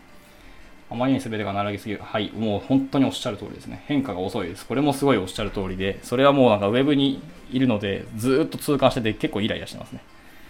オーストラリアの変化の速さが出方が半端ないです。いや、お隣の中国ですらあんだけ変化してますからね。韓国もそうですけど、中国、韓国ですら凄まじく変化してて、もう今、あれですね、現生持ってると逆に怒られるぐらいですからね。はい。で、まあ、それは何でかっていうと、まあ、中国とかは特にあの偽札のしあの変化が早かったので、みんながみんな自分で金を勝手に作らないとお金がないので、そうやって、もう今、現生の価値が、まあ、信用がないんですよね、はっきり言ってしまうと。なので、そもそもあのデジタル決済とかの方がよっぽど信用できますってことらしいですね。すごい面白かったです。はい。キャッシュレスやし、なんなら免許証もアプリに入ってます。あ、すごい。免許証がもうアプリ化してるんですね。いや、それ、アプリがアプリの中に入ってんのか。免許証さえアプリに入ってるので、財布が全く必要ないです。いや、そうなんですよ。日本って未だにこう財布を大量に作ってるし、そう、革でね。それはある意味でこう工芸品として使うなら結構ですけど、財布が必要なんですよね、未だにね。いや、なくていいと思うんだよね、本当に。全部アプリで決済終わらせたいんですけど、まあ残念だけど、ちょっとその辺の美味しいパン屋さんとか、あの、行きつけのパン屋さんがあるんですけど、そのパン屋さんが別に、あの、キャッシュレスの決済の、あれを対応してないからお金払ってって言われるのしょっちゅうなんですよね。もう辛い。それはしょうがない。けど、こればっかりはもうね、日本は進まないと思いますね。特に。やっぱり、いわゆる田舎のせ、あの、地方とかのお店とかは、まあ、やっぱ現生で未だにやってますからね。現生の信用が日本はすごく高いので、なかなかね、まあ日本はその性善説がある意味で、ここまで成り立つ国かっていうぐらいには成り立っているので、すごい、ある意味ですごいことでありますよ。こんだけ性善説で世の中社会が回っているってなかなかないですからね、本当ね。よくそんなみんなまず、まず信用とか信じるんだなっていう感じはしますね。海外に行ったら結構信じれないことが大量にいますし、速攻で騙されたりとか、はい。しょっちゅうありますからね。なんか、財布とか持ち歩いたらもうほぼ確実に取られると思ったらいいぐらいですからね、海外って言ったら。4万で団金の財布買いましたが、おおいいですね。免許証のデジタル化で、まさかの。なるほど。単素の中にあるんですね。いや、ブラン品のあり方も、うん、結構変わると思いますよ。変わると思いますけど、ただやっぱりブランド品を好きな人はやっぱり好きですし、やっぱ、日本ってそのブランドとかデザインにお金を払うっていうことに未だにこう理解がない国で、例えば僕はあの結構服もやっぱり好きであのジーパンとか3万で買ったりするときたまにあるんですよ。で、それなんだっけ、えーと、デンハムっていうオランダのブランドがあって、そこの、まあ、作りとそのデンハムさんのあのロゴがすごい好きなんですよ。ハサミでデザインなんですけど、そのハサミデザインが入ってるだけでいいので、その3万の価値があると僕は思って買うんですけど、まあ友達は、あの、あれですね。なんで同じようなブラックジーンズ、普通にユニクロでなんか2900円とか入るじゃんとか言うわけですよね。まあまあ気持ちはわかるし、それでもいいと思ってますけど、細かいこう材質とかデザインとか、その色がちょっと合わせた時のあの味の出方とかやっぱ絶対違うんですけど、そこのデザインに対して価値を感じるかどうかってところで、あの、は日本人は絶対金払わないと思いますね、こういうところに。まあ絶対っていうと語弊ありますけど、もちろん好きな人は好きですけど、そういう意味で、はっきりとこう、今後はもっともっとなんですかね、ブランドに対しての価値は明確に分かれていくんじゃないかと思いますね。なので、もっともっと多分日本人は効率化の方に行くので、ブランドの人たちはより売れなくなることをどう考えていくのかなっていうふうには思いますけどね。ビールを開けました。チェアーズ。いやー、いいですね。乾杯ってことで。ビール開けたいなもう僕ビールすごい好きなんでね。もう最近でもホワイトビールからやっぱり IPA にもう一回趣味が戻りましたね。僕すっげえ IPA が好きなんですよ。香りが美味しいビール、お酒が好きなので、まあだから日本酒も好きなんですけどね。あの、まあ、香りというと、多分お酒の中でここまで香りの変化とか複雑度が高いお酒って日本酒が結構上位に来ると思ってるんですよね。あとはまあワイン変わるかもしれないですけど。飲みたいんですけどね、実はまだ家にお酒もないし、そもそも僕まだ晩ご飯作ってないんで、飯食わなきゃなっていう感じもありますけどね。いやー、酒飲みてー昨日はちなみに、あれですね、あの、夜中なのに、あの、声の形って映画あるじゃないですか。あれを見ながらビール飲んでましたね。あれいい映画でした、ちなみに。たまたまこう、あの映画が公開された時に、同時期になんだっけ、打ち上げ花火、下から見るか横から見るかっていう映画も同時に確か出てて、それのせいで多分数字が全然出なかったらしいんですけど、いやーもう本当にいい映画でしたね。まあいいや。ビール飲みたいですね。ビール。まあ IPA がすごい好きなんですけど、でも普通にその辺で売っている、あれなんだっけ、えっ、ー、と、ホワイトベルグってあるじゃないですか。ベルギービール。あれがなんだかんだ僕すごい好きで、で、ホワイトベルグって日本のビールの中でだいぶ安いんですよ。なので、平然と2つずつ買っても全然安い、コスパがいいんですよね。オーストラリアは、えー、高速道路の料金所も配信される。おほほほ。あ、全部 ETC なんですかね。はいはいはい。そこから全て自動、あ、引き落としももうそこで全部やっちゃうんですね。いや、素晴らしいじゃん。そのタグを持ってなかったら後で自分で交通局に有料道路通りましたって申請する。あ、まあ確かにそうでしょうね。申請しなくても多分通るときにちゃんと監視カメラで多分監視されたはずですからね。タグを持ってなくても自己申告が多くなると、それは罰金。それはそうでしょうけどね。はい。まあでもそれいいな本当に。いろんなものどんどんデジタル化して人件費削減にもなりますし。いや、日本って、日本、あの、人そのものの信用がすごく高いから、未だにアナログなんだと思ってるんですよ。料金所とかもシステムに頼ってもそのシステムが不具合出たらどうするのとか、その時の担保できないちゃんとかあるじゃないですか。で、カメラで監視してるけど、そのカメラのあの電池をバッテリー切れたりとか、そのカメラ破壊されたらどうするのとか、いらんことをいろんなことを想像するんですけど、そんなことよりも人がミスすることの方がよっぽど怖いと思わないのかと思いますけどね、本当に。はい。車検切れの車一発でもそそれでいいと思ってるんですよね。まあ、ある意味で、あの、日本よりも監視されまくってる会社、社会かもしれないですけど、いいんじゃないと思いますけどね。はい。監視されてるかもしれないけど、ある意味で守られてると思うんですよ。何か犯罪起きたりとか、危険が起きてもそのカメラちゃんとチェックされてるはずなので、まあ、本当に一言助けてを言え,、まあ、言えなくても、なんか、助けて用のなんか変な音を鳴らすガジェットとか持っておけば、全然守ってくれると思いますし、犯罪系も逆にそっちの方が犯罪減るんじゃないかと思ってるんですよね、僕的にはね。で、なおかつそっちの方が快適で、やっぱり人間としての、本当の人間の営みができるふうになると思うんですよね。やっぱり人間って動物界の中ではちゃんと脳が発達したので、やっぱクリエイティブってところが、あの、他の動物との大きな差なので、そこのクリエイティブに時間が使えるっていう意味で、僕はやっぱりデジタル化を進んでほしいなと思いますね。まあ、問題はじゃあ、お前はどういうデジタル、あの、クリエイティブな仕事をするんですかって問われた時に、ちょっとうーんってなるんですけど、速度制限も1キロオーバーから罰金ですから、ね、へえ、すごいっすね。まあでもここは、あ、そうだ、事故ないんですね。それはすごいですね。あのちなみに私はあの広島出身なんですけど、広島の人間って平然と速度をあのぶち越えますからね。あの、本当に広島市内の大通りとかで平平然じゃないですけど、ちょいちょい見ますけど、あの、80キロくらい平然と出すやつは出すんですよ。マジで。びっくりしますね。ぐらいにはみんな速度制限守ってなかったりしますね。まあ普通にパトカーも60キロとかへ、あの当たり前に出してきますからね。逆に出さないと、あの他の車からクレームが来ますからね。あと、車間距離がね、広島の市内って車間距離大体10メーターなんですよ。うん、それは事故起きるわと思いますけどね。はい。いやー、でもすごいですね。いやー、日本のこのアナログは、どうにかなんないのかな、やっぱり。うん、なんか、今だにこう、例えばお客さんと商談するときも、あの、このコロナだって言ってるのに、あの、リモートじゃなくて、こっちに来いとかいうお客さんもいたりして、いや、マジなんでなんて本気で思いますけどね。その移動時間と金無駄じゃねって思って。その移動時間とかをあの早めちゃって、あの、ちゃんと商談ができれば、もうちょっと深い話とか、話したかったことまでちゃんと話せるみたいな時間は確保できると思うんですけどね。お酒はめっちゃ厳しいです。29歳の僕でさえほぼ ID ないと酒ないし、バフね。えー、それはある意味でちょっと厳しいってあの嫌というか大変ですよね。29歳。まあでも日本人は結構動画って見られがちっていう嫌いもなくはないですけど、まあ多分そういう見た目の話では多分ないんでしょうね、本当に。いやー、そうなんですね。お酒ないとお酒は買えない。だからそれはでもある意味でいいことかもしれないな。タバコ買える人も、その、ちゃんと ID がないとタバコ買えないようにしたら、あの、若者の喫煙のあれも減るでしょうしね。なんだろうね。それぐらい厳しくて、まあ、なんとか七面倒くさかったりとかいう人もいるんでしょうけど、ある意味正しいっちゃ正しいんですよね。これはこれで。その厳しさとかルールがあるおかげでデジタル化が全然できるし、みんなそそこに多分安心ができると思うんですよね。こんだけ厳しいんだからって言って。はい。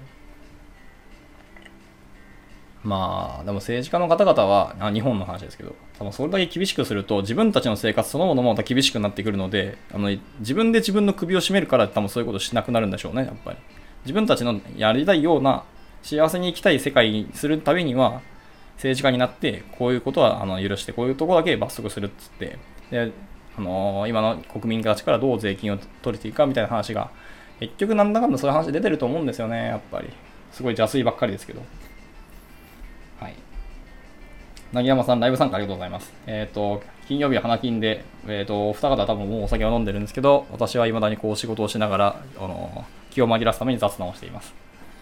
はい。いや、そうなんですよね。日本のシステムを作ってるのはそうまさにそうで、まあ、こういうのは法体制をもう変えるには、やっぱ今の政治家のトップの方々がやっぱり変わらないともう無理なんでね。っていう意味で、やっぱり日本はもうデジタルはそんなに進んでいかない、もうちょっとなんかシンギュラリティがもう一個起きない限りは進まないんでしょうね、やっぱり。と思っています。なのでやっぱ IT やりたい方は別にまあ仕事はありますけど、デジタル的にもうちょっと快適な生活がしたい方はもう日本を出ればいいんじゃないかと思ってますね。はい。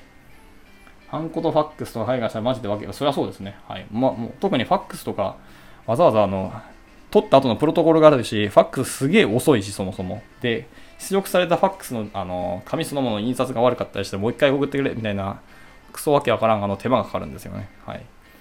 で、ハンコもね、別にもうなんかその辺の100均で買ってきた数字名字のハンコで許されるって言ってるんだから、ハンコの信頼とか価値とかねえじゃんと思ってるんですよね。はい。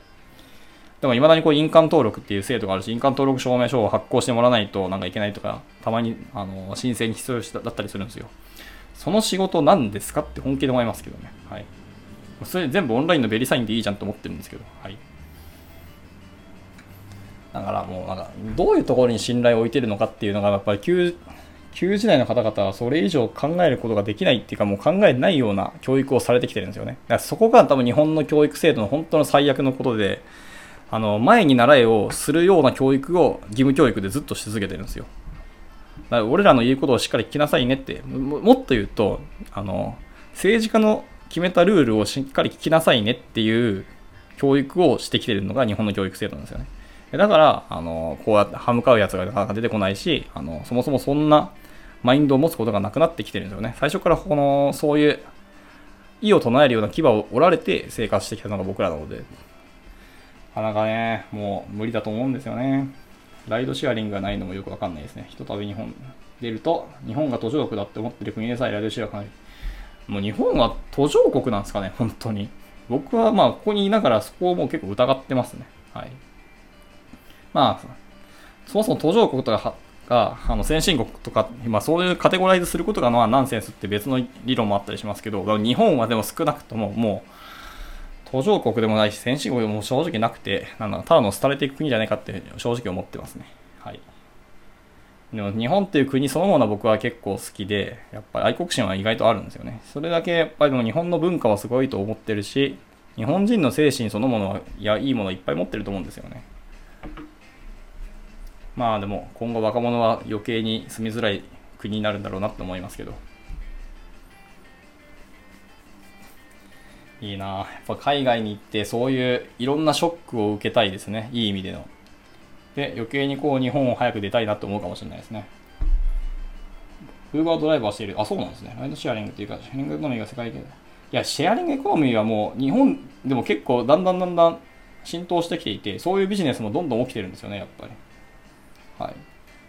最近聞いたのは何だっけ？カバンのシェアリングが結構すごくて、だブランドのカバン買いたいけど買えない。ただ、1ヶ月だけこのお金払えば、あの、借りて、えー、っと、街中遊びに行けたりとかもできますよみたいなシェアリングサービスができてて、あ、それはいいなと思いました。で女性に結構やっぱり人気らしいですね。本当に。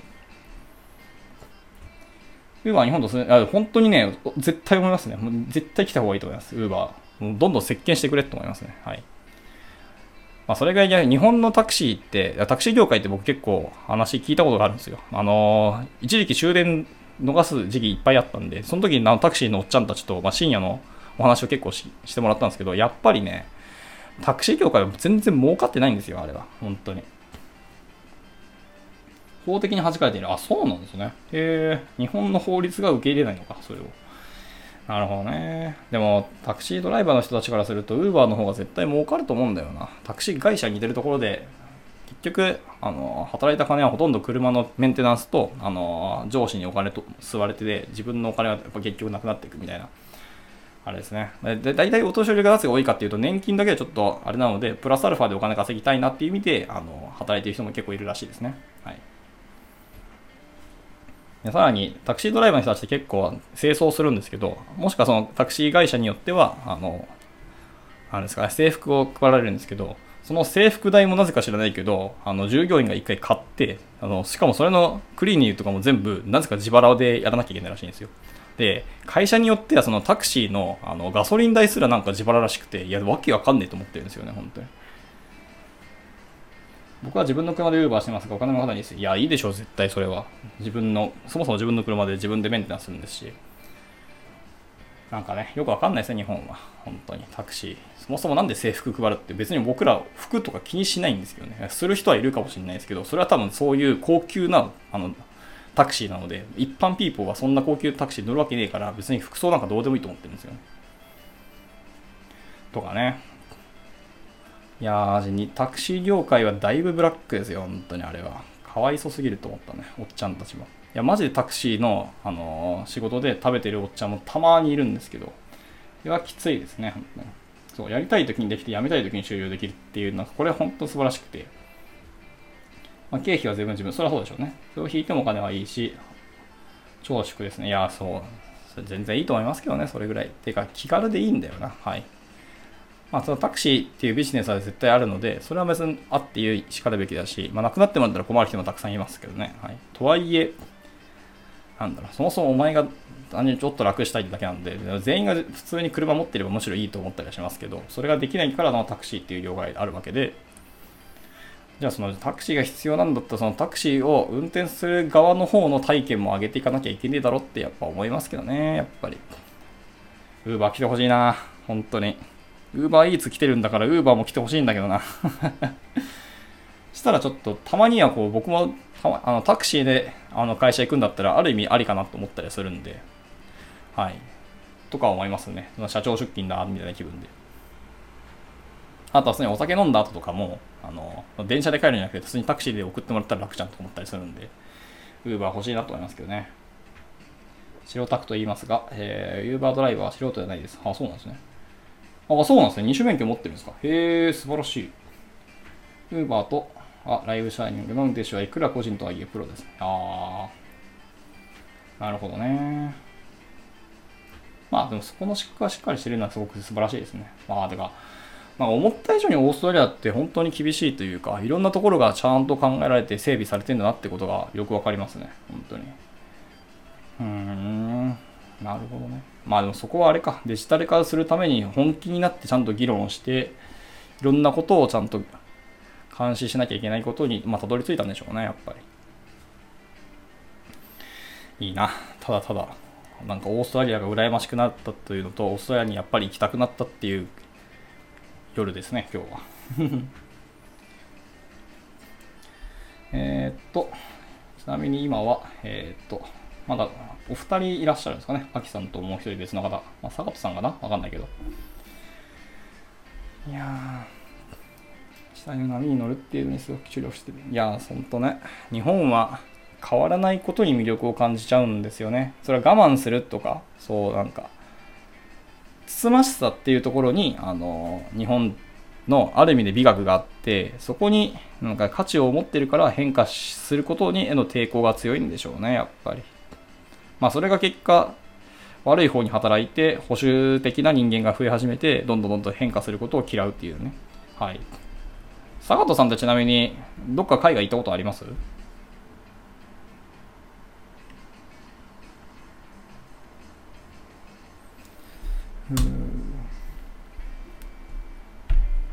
れが結果世界に置いてかれるんですけどね。そう、世界に置いてかれてますよ、ずっと日本は。本当に。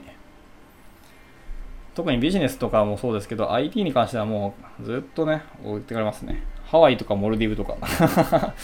めちゃめちゃ観光地だった。なるほど。まあでもハワイ僕実は行ったことない。モルディブも行ったことないですね、実はね。はい。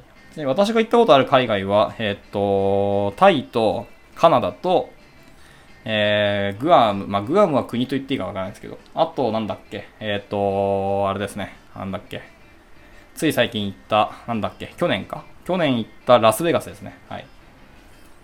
あちなみに、サガトさんは、えっと、同じ、僕と同じウェブエンジニアで、フロントエンドの強い人ですけど、Vue.js が強いんですけど、今、バックエンドも全然やりますし、あのインフラも AWS でバリバリやる人なので、単純に僕よりもあの技術力がサガトさんの方が高いはずなので、あの困ったらサガトさんにあのツイートするとなんか教えてくれますよ。知らんけど。やでも本当に技術力がすごい高い方なので、坂戸さんはちなみに完全フリーランスで独立してますからね。はい。ですので、いや、本当になんか信頼がおける方ですね、坂戸さんは。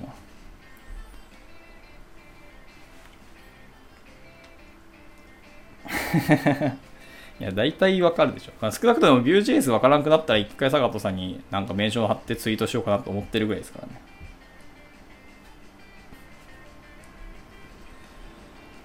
ちなみに Vue.js はもうもうすぐ3出ますけど、Vue もコンポジション API とか触ってます？もしくはなんだっけ？ Vite ってやつか？Vue3 の開発環境を作ってくれそうなやつ。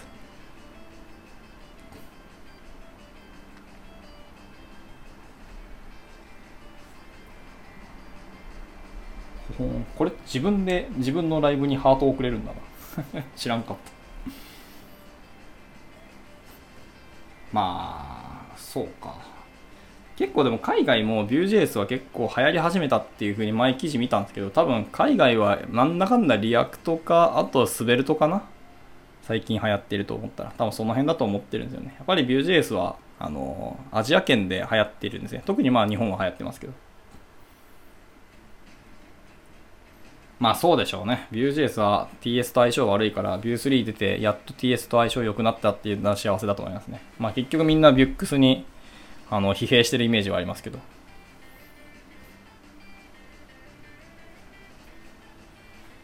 まあね。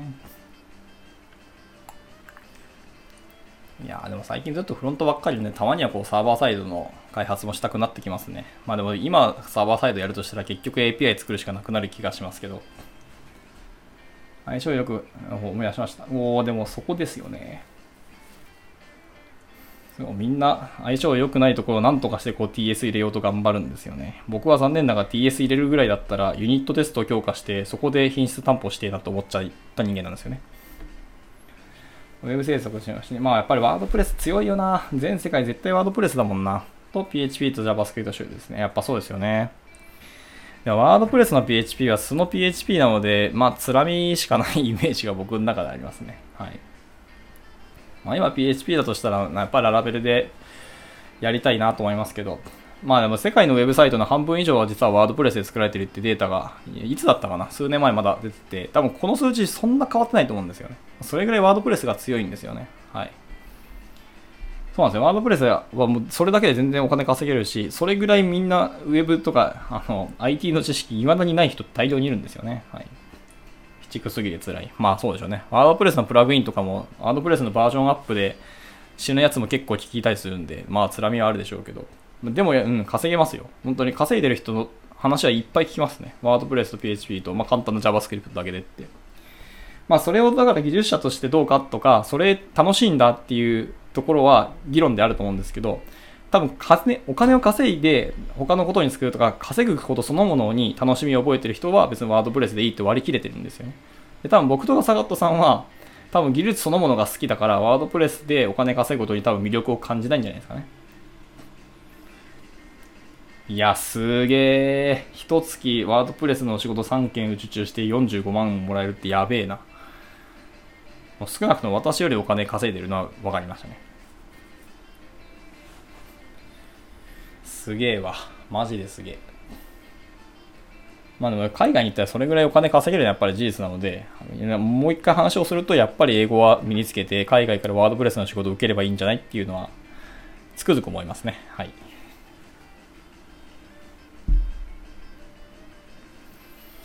感じかな。はい。なので、まあ、英語と PHP ができれば、もう海外では食っていけるってことはこれで証明されましたね。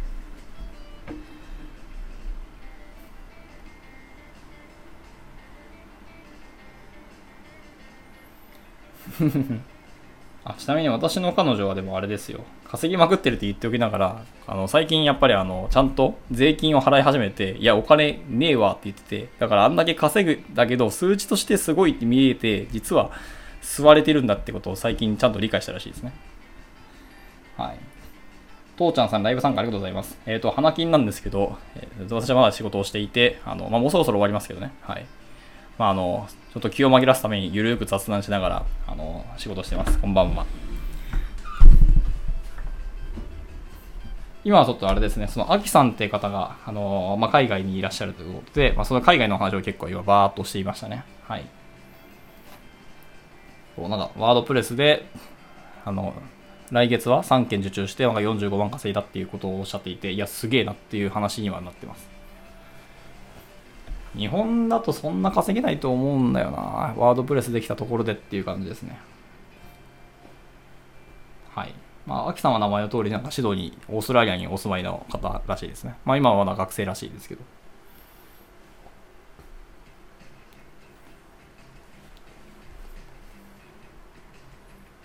あ、そうなんですね。日本の会社が受注なんだ。へえ、それは意外だった。3件で45万か。へえ。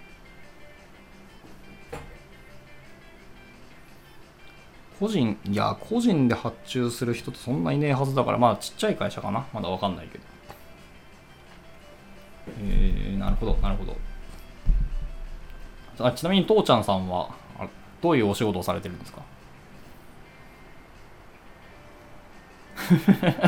なるほど。いや、意外にやっぱりみんなワードプレスやってんだなはいはいはいはい。ああ、そうか、デザイナーさんから流れてくるっていうのは確かにあるかもしれないですね。はいはいはい。ま あでもそうやって考えると、日本でそれぐらいの一人上司ですね。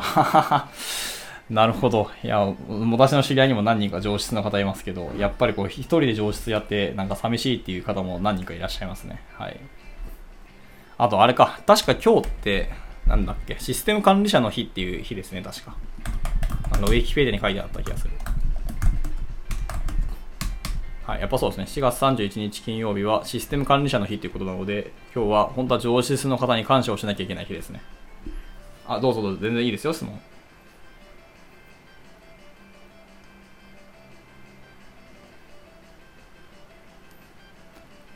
多分僕は WordPress あんまり詳しくないので答えるのは多分アキさんかサガットさんになると思いますけど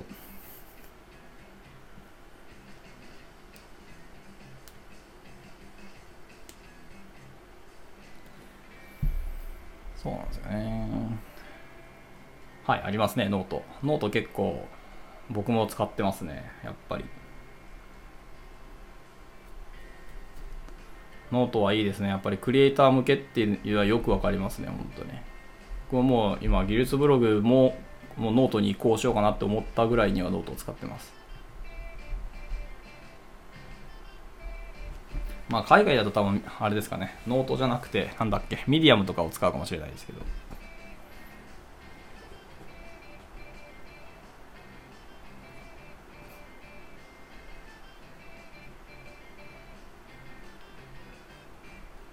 あそうですね。本当に。改行が。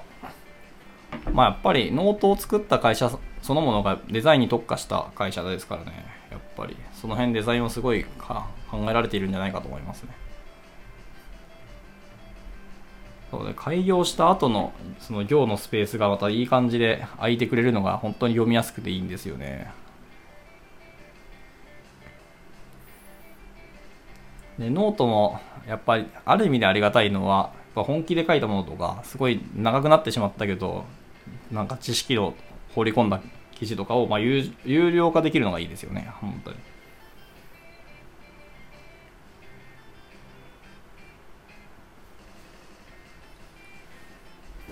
ああ、 WordPress テーマは自作したんですね。確かに確かに。それはいいことだと思いますよ。ある意味で既存プラットフォームに乗るってことは、そこのユーザーをあの対象にできるっていうのが強いですよね、やっぱり。新しくユーザー自分で作るよりもそのプラットフォームのユーザーに訴求できるってだけですでにも商売はできますからねノートとよく似たデザインを実現できるテンプレートってあるんでしょうかノートとよく似たデザインを実現できるテンプレートは確かにワードプレスのもしかしたら誰かがデザインテンプレート作ってる可能性はありますけどあるのかな。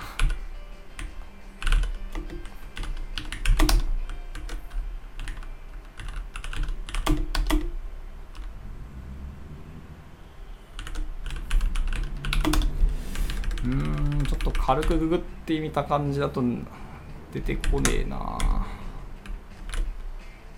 あるのかな。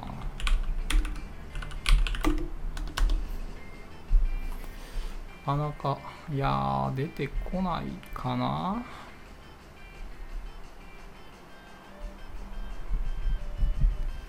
あでもこの似たデザインを自分で一からデザインするぐらいなら確かにテンプレートをお金で買いたいですよね。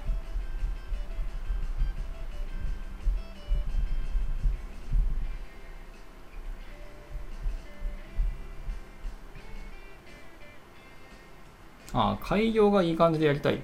であれば別に、ある意味でこう、ノートのページを、普通にウェブの開発者ツールで開業の CSS ルールとかを見て、それを参考にするといいのかなっていうふうに思いましたね。まあ、あれですね。CSS を書かないんだったら、まあ、ちょっと別の話になりますけど。えー、っと、ああ、なるほど。フォントサイズは18ピクセルで、ラインハイト36ピクセルでやってるのか。ああ、なるほど。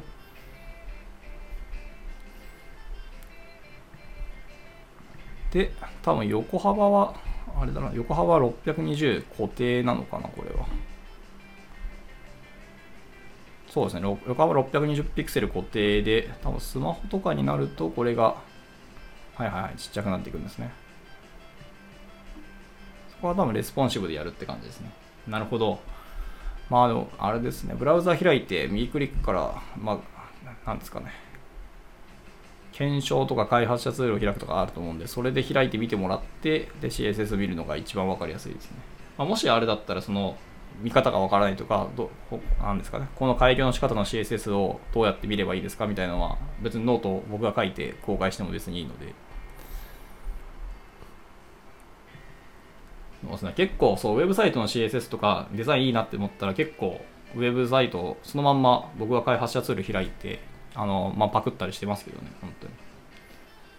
プラグインはちょっと探したんですけどね、やっぱり見つからないというか、そもそもノートっていうサービスの雑音が多すぎて、あの、割と面倒くさいことになってますね。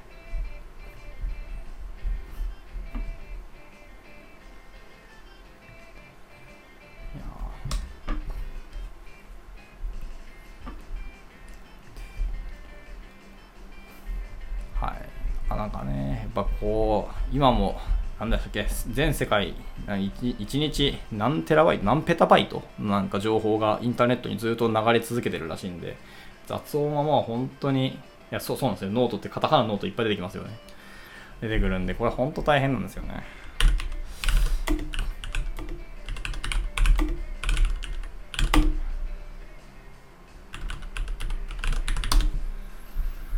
えーっそうですね、いや。ないな やっぱり。ちょっと英語で検索したらワンチャン誰か海外の人作ってねえかなと思ったけど、海外の人はそもそもノートを使ってないんだから、それは出てこないわって感じですね。そうだよな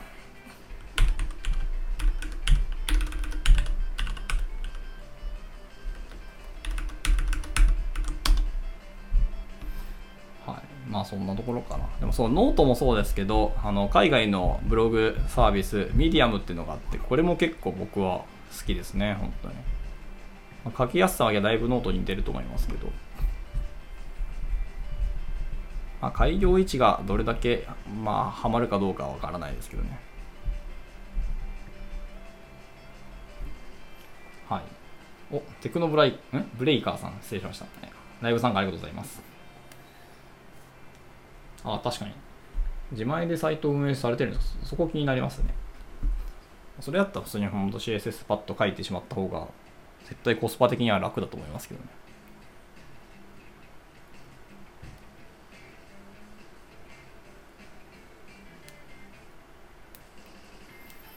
まあね。ハードプレス、プラグイン、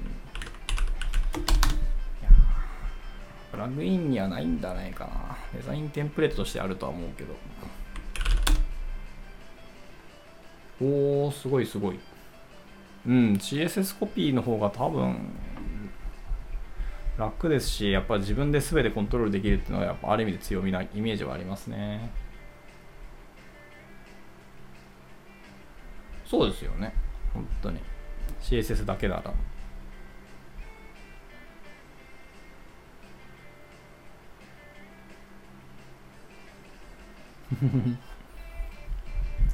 まあやっぱりウェブサイトを運営するんであれば CSS は知っておくと本当に強いですね。やっぱり自分でカスタマイズいくらでも簡単にできますし。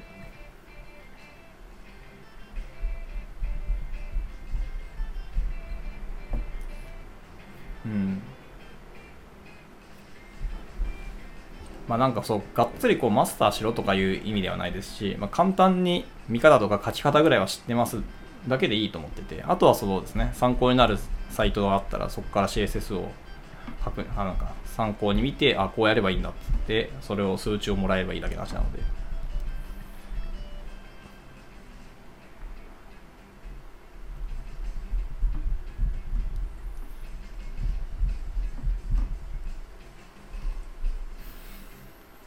いやでもすげえな。今日の生放送は思ったよりいろんなところに話が多岐が渡って面白かったな。あそうです。そんな感じですね。まあでもあれか。開発者ツールっていうとあれですね。あのブラウザによって名前は変わりますけどねもちろん。そう。ノートのでもデザインって割と簡単シンプルなんですよねすごい。なので結構コピりやすいと思いますね本当に。まあ、もちろん完全コピーしたら多分コピーライトで怒られるんで、あの、1箇所2箇所とかならわかりますけど。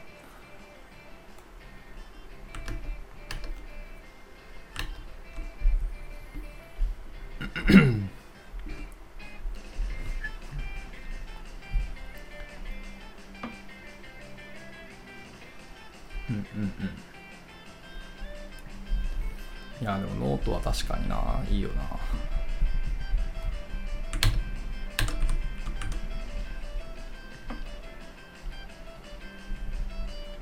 うん、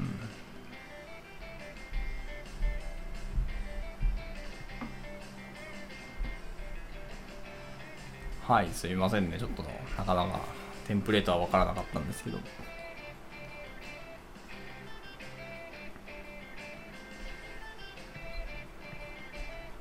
まあでもあれですね、分からんことあったら、なんか、ツイッターで、ゆるくメンション貼って投げてもらえれば、まあ、サガットさんとか答えるんじゃないですか。知らんけど。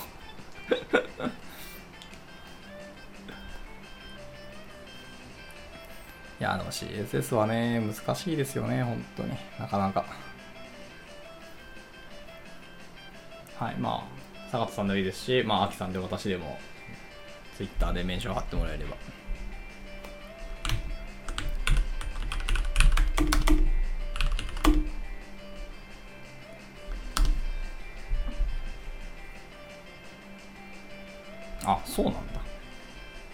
今更だけど、オーストラリアって、だからシドニーって時差ほとんどないんですよね。よう考えれば。1時間ぐらいしか差がないんですよね。ってことは、そちらはもうなんか深夜0時ぐらいになるのかな？もうすぐ。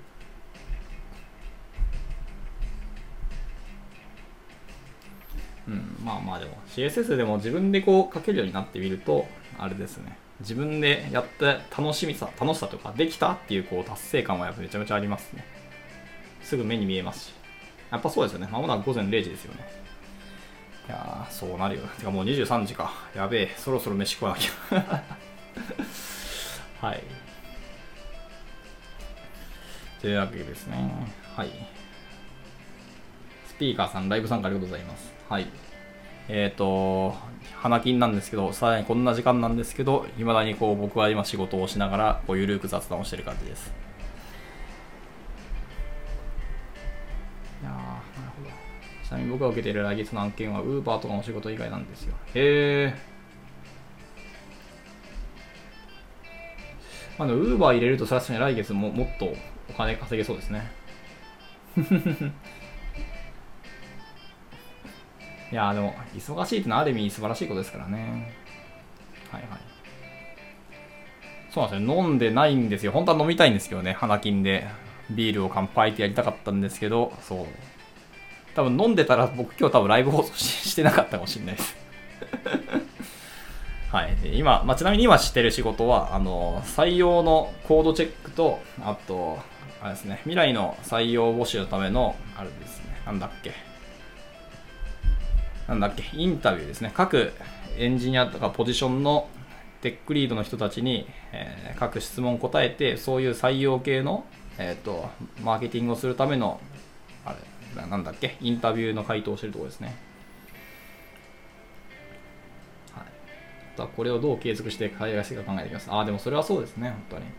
最大化していくことは本当にしっかり考えた方がいいと思いますし、まあ、でも今すでに結構そうやって自分で営業してお金取れてるので、まあ、もうビジネスとか事業的ななんですか視点は多分十分お持ちになられていると思うのでいやーすごいななかなか僕はそんなちゃんと自分で営業してお金稼ぐみたいなことはあんまりしたことないですからね。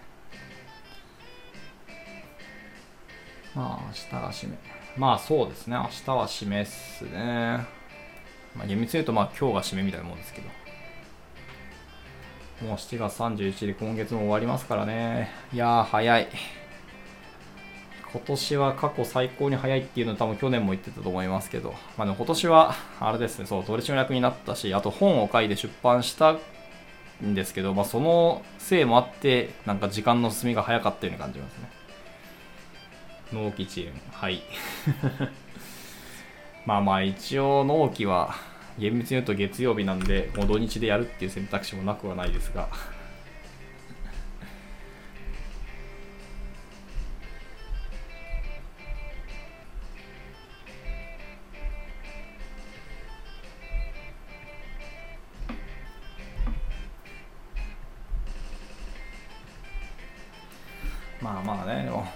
採用のお仕事はなるべく早くやりたいもんですね。他の人に影響も出ますし、やっぱり。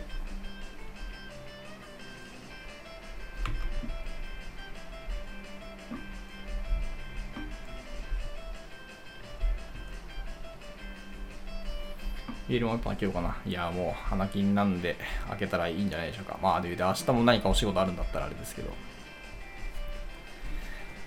ハイボールはちょっと羨ましいですね。僕、ハイボール飲めないんですよ、実は。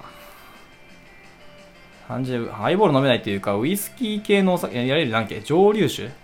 上、ん？じゃあ、醸造、あってるわ、蒸留酒か。蒸留酒が僕全然苦手で、焼酎も飲めないし、ハイボールも飲めないし、ウイスキー系飲めないしで、割とそうそうなんですよね。ウイスキー系飲めたら絶対にまた幅広がって面白いんですけどね。もはやベッドに入りましたいや、いいですか。健康的ですね。この時間にベッドに入るエンジンにあって。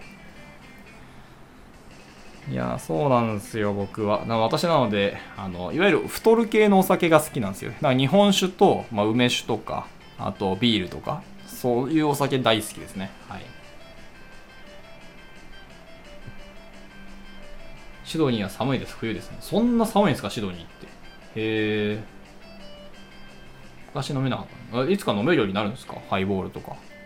僕はウイスキー飲んで吐いたことしかないんですよね。100%ウイスキーで吐いてます、僕。なので、もう本当に合わないんだろうなと思いますね。焼酎はある程度飲めなくはないんですけど、なんかもう無理やり飲んでるって感じで、美味しいと思ったことが一度もないんですよね。なので、ちょっと苦手ですね。あの焼酎は焼酎で料理と結構合うものいっぱいあるはずなんでそこと合わせて飲むと多分美味しいのかなと思うんですけどなかなか見つかるものは見つかってないしなって感じですね。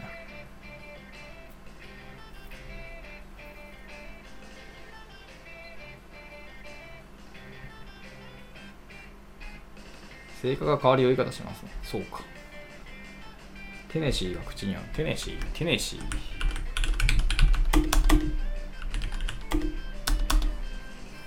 焼酎好き。いや、焼酎好きはいいな。やっぱそう、太らないってのがマジで羨ましいわ。日本酒とビールってすげえ太るんだよな。やっぱり。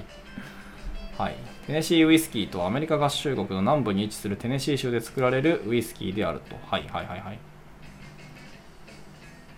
メリカ合衆国。同国の法律に従って生産されているウイスキーであるため、テネシーウイスキーはアメリカンウイスキーにも分類される。ほーん。アメリカンウイスキーって別のカテゴリーがあるんですね。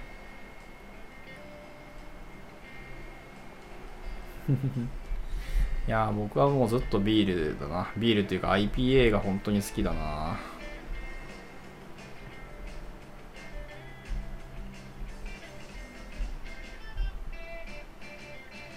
ジャック・ダニエル。ジャック・ダニエルもね、いいっすね。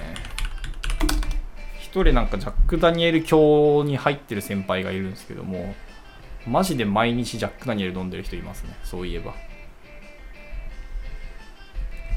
ジャック・ダニエル It's not Scotch It's not Bourbon It's Jack. かっこいいな公式サイト。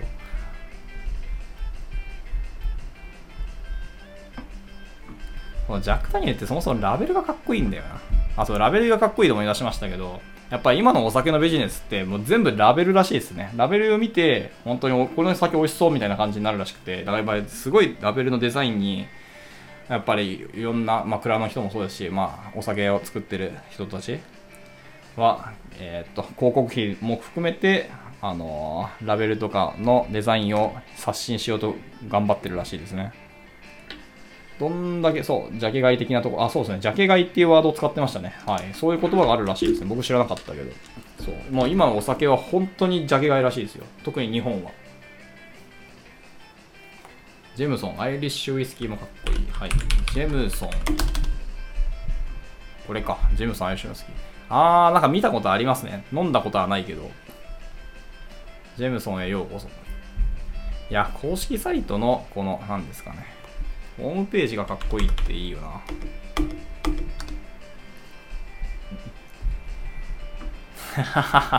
いや、かっこいいな。これいいな。映えるね。素晴らしい。あの、あれか、ウイスキーはでもなんかショットで飲むんなら多分飲めるかもしんない。もしかしたら。ウイスキーじゃないかな。ウォッカかな。ウォッカならいけるかも。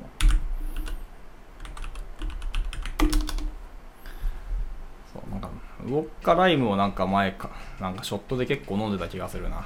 あの、6杯ぐらい飲んで倒れた記憶もありますけど。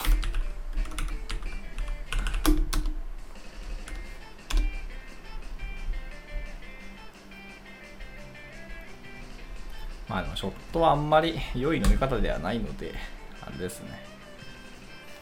けど、まあたまにはやりたいですね、ショットって。そもそもショットで飲む、あの、一回ガンと軽く叩きつけてその間に一気に飲むって言ったら割と楽しいですからね本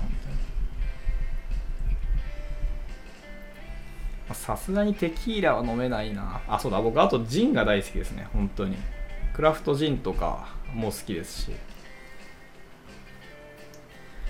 ジンはめっちゃ飲みますね。さすがにでもジン割りますけどね。そのまま飲むと40後半とかですからね、度数が。そんなん飲めねえわって感じですけど。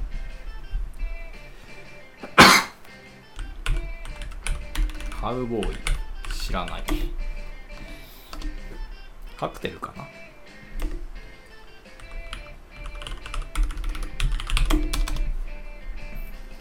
スピーカーさんはだいぶお酒に精通されてる方っぽいですねうん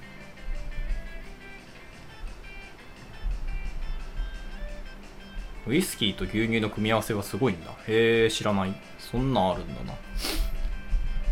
ちょっと興味あるな。これ飲んでみたくなったな。ウイスキーと牛乳か。へえ。生クリームや砂糖を加える人もいる。へへへ。それどうなんだ？なんでウイスキーと牛乳が合うかというと、独特の風味とか強いアルコール感がウイスキーが苦手な理由。そうですね。それに牛乳を加えることで、そこが和らいでまろやかさが増して、あ濃厚さを醸してくれるんですね。はいはいはい。ちょっとそのカウボーイは飲んでみたいですね。ウイスキーは牛乳割りなので二日酔いしにくいかどうかって議論があるけど、それはどうなんでしょうね。まだあれですね、お酒飲む前に先に牛乳飲んで、で牛乳って胃の中で膜を作ってくれるんですよ。なのでそれがあるから先に牛乳飲んでからお酒飲むと二日酔いししにくいみたいな話はやっぱありますね。あもしお酒苦手とか、まあ今日はちょっとあれってな時は先に牛乳飲んでからお酒飲むといいかもですね。まあ体調悪いのにお酒飲んでもなって感じですけど。ジェムソンは癖ないよ。え、そうなんですか？うん。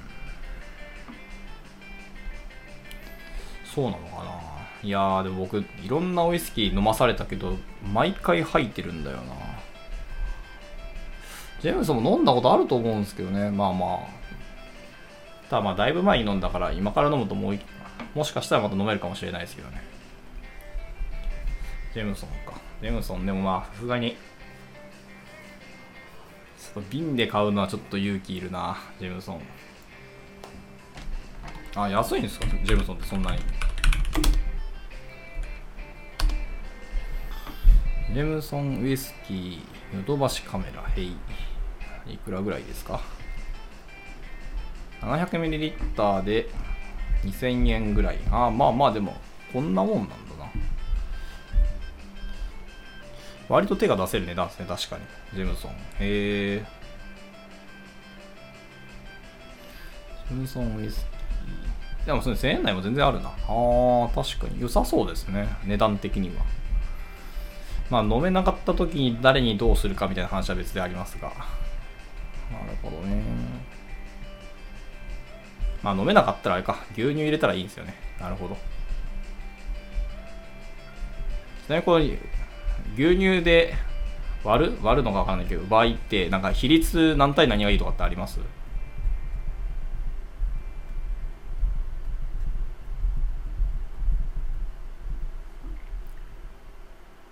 ビールちゃんぽん。ちゃんぽんはやばそうだな。ちゃんぽんは記憶なくしたことがあるからな。一度。一度かな？二度かな？まあ記憶なくせると最近久しぶりにお酒飲んで記憶なくしたことがありますね。いやーびっくりした。本当に決済したことをかけらも覚えてないのにちゃんとあれですね。キャッシュレスの決済でお金ちゃんと払ってましたね。まあびっくりだわ。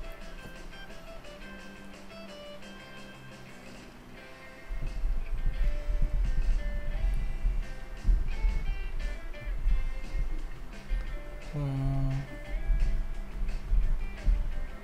Next TypeScript Firebase 考えてうーんなるほどですね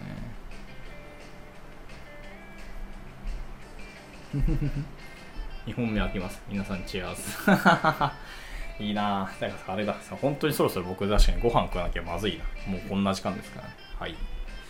というわけで、ちょっと唐突ですけども、そろそろじゃあ、今回の生放送はこちらで締めたいと思います。結局仕事は終わんなかったけど。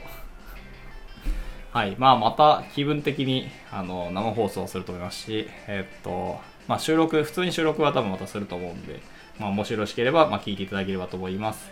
はい。ありがとうございました。今日はご参加いただきまして。はい。まだどっかで、えー、話す機会あったらお話ししましょう。というわけで、はい。お疲れ様です。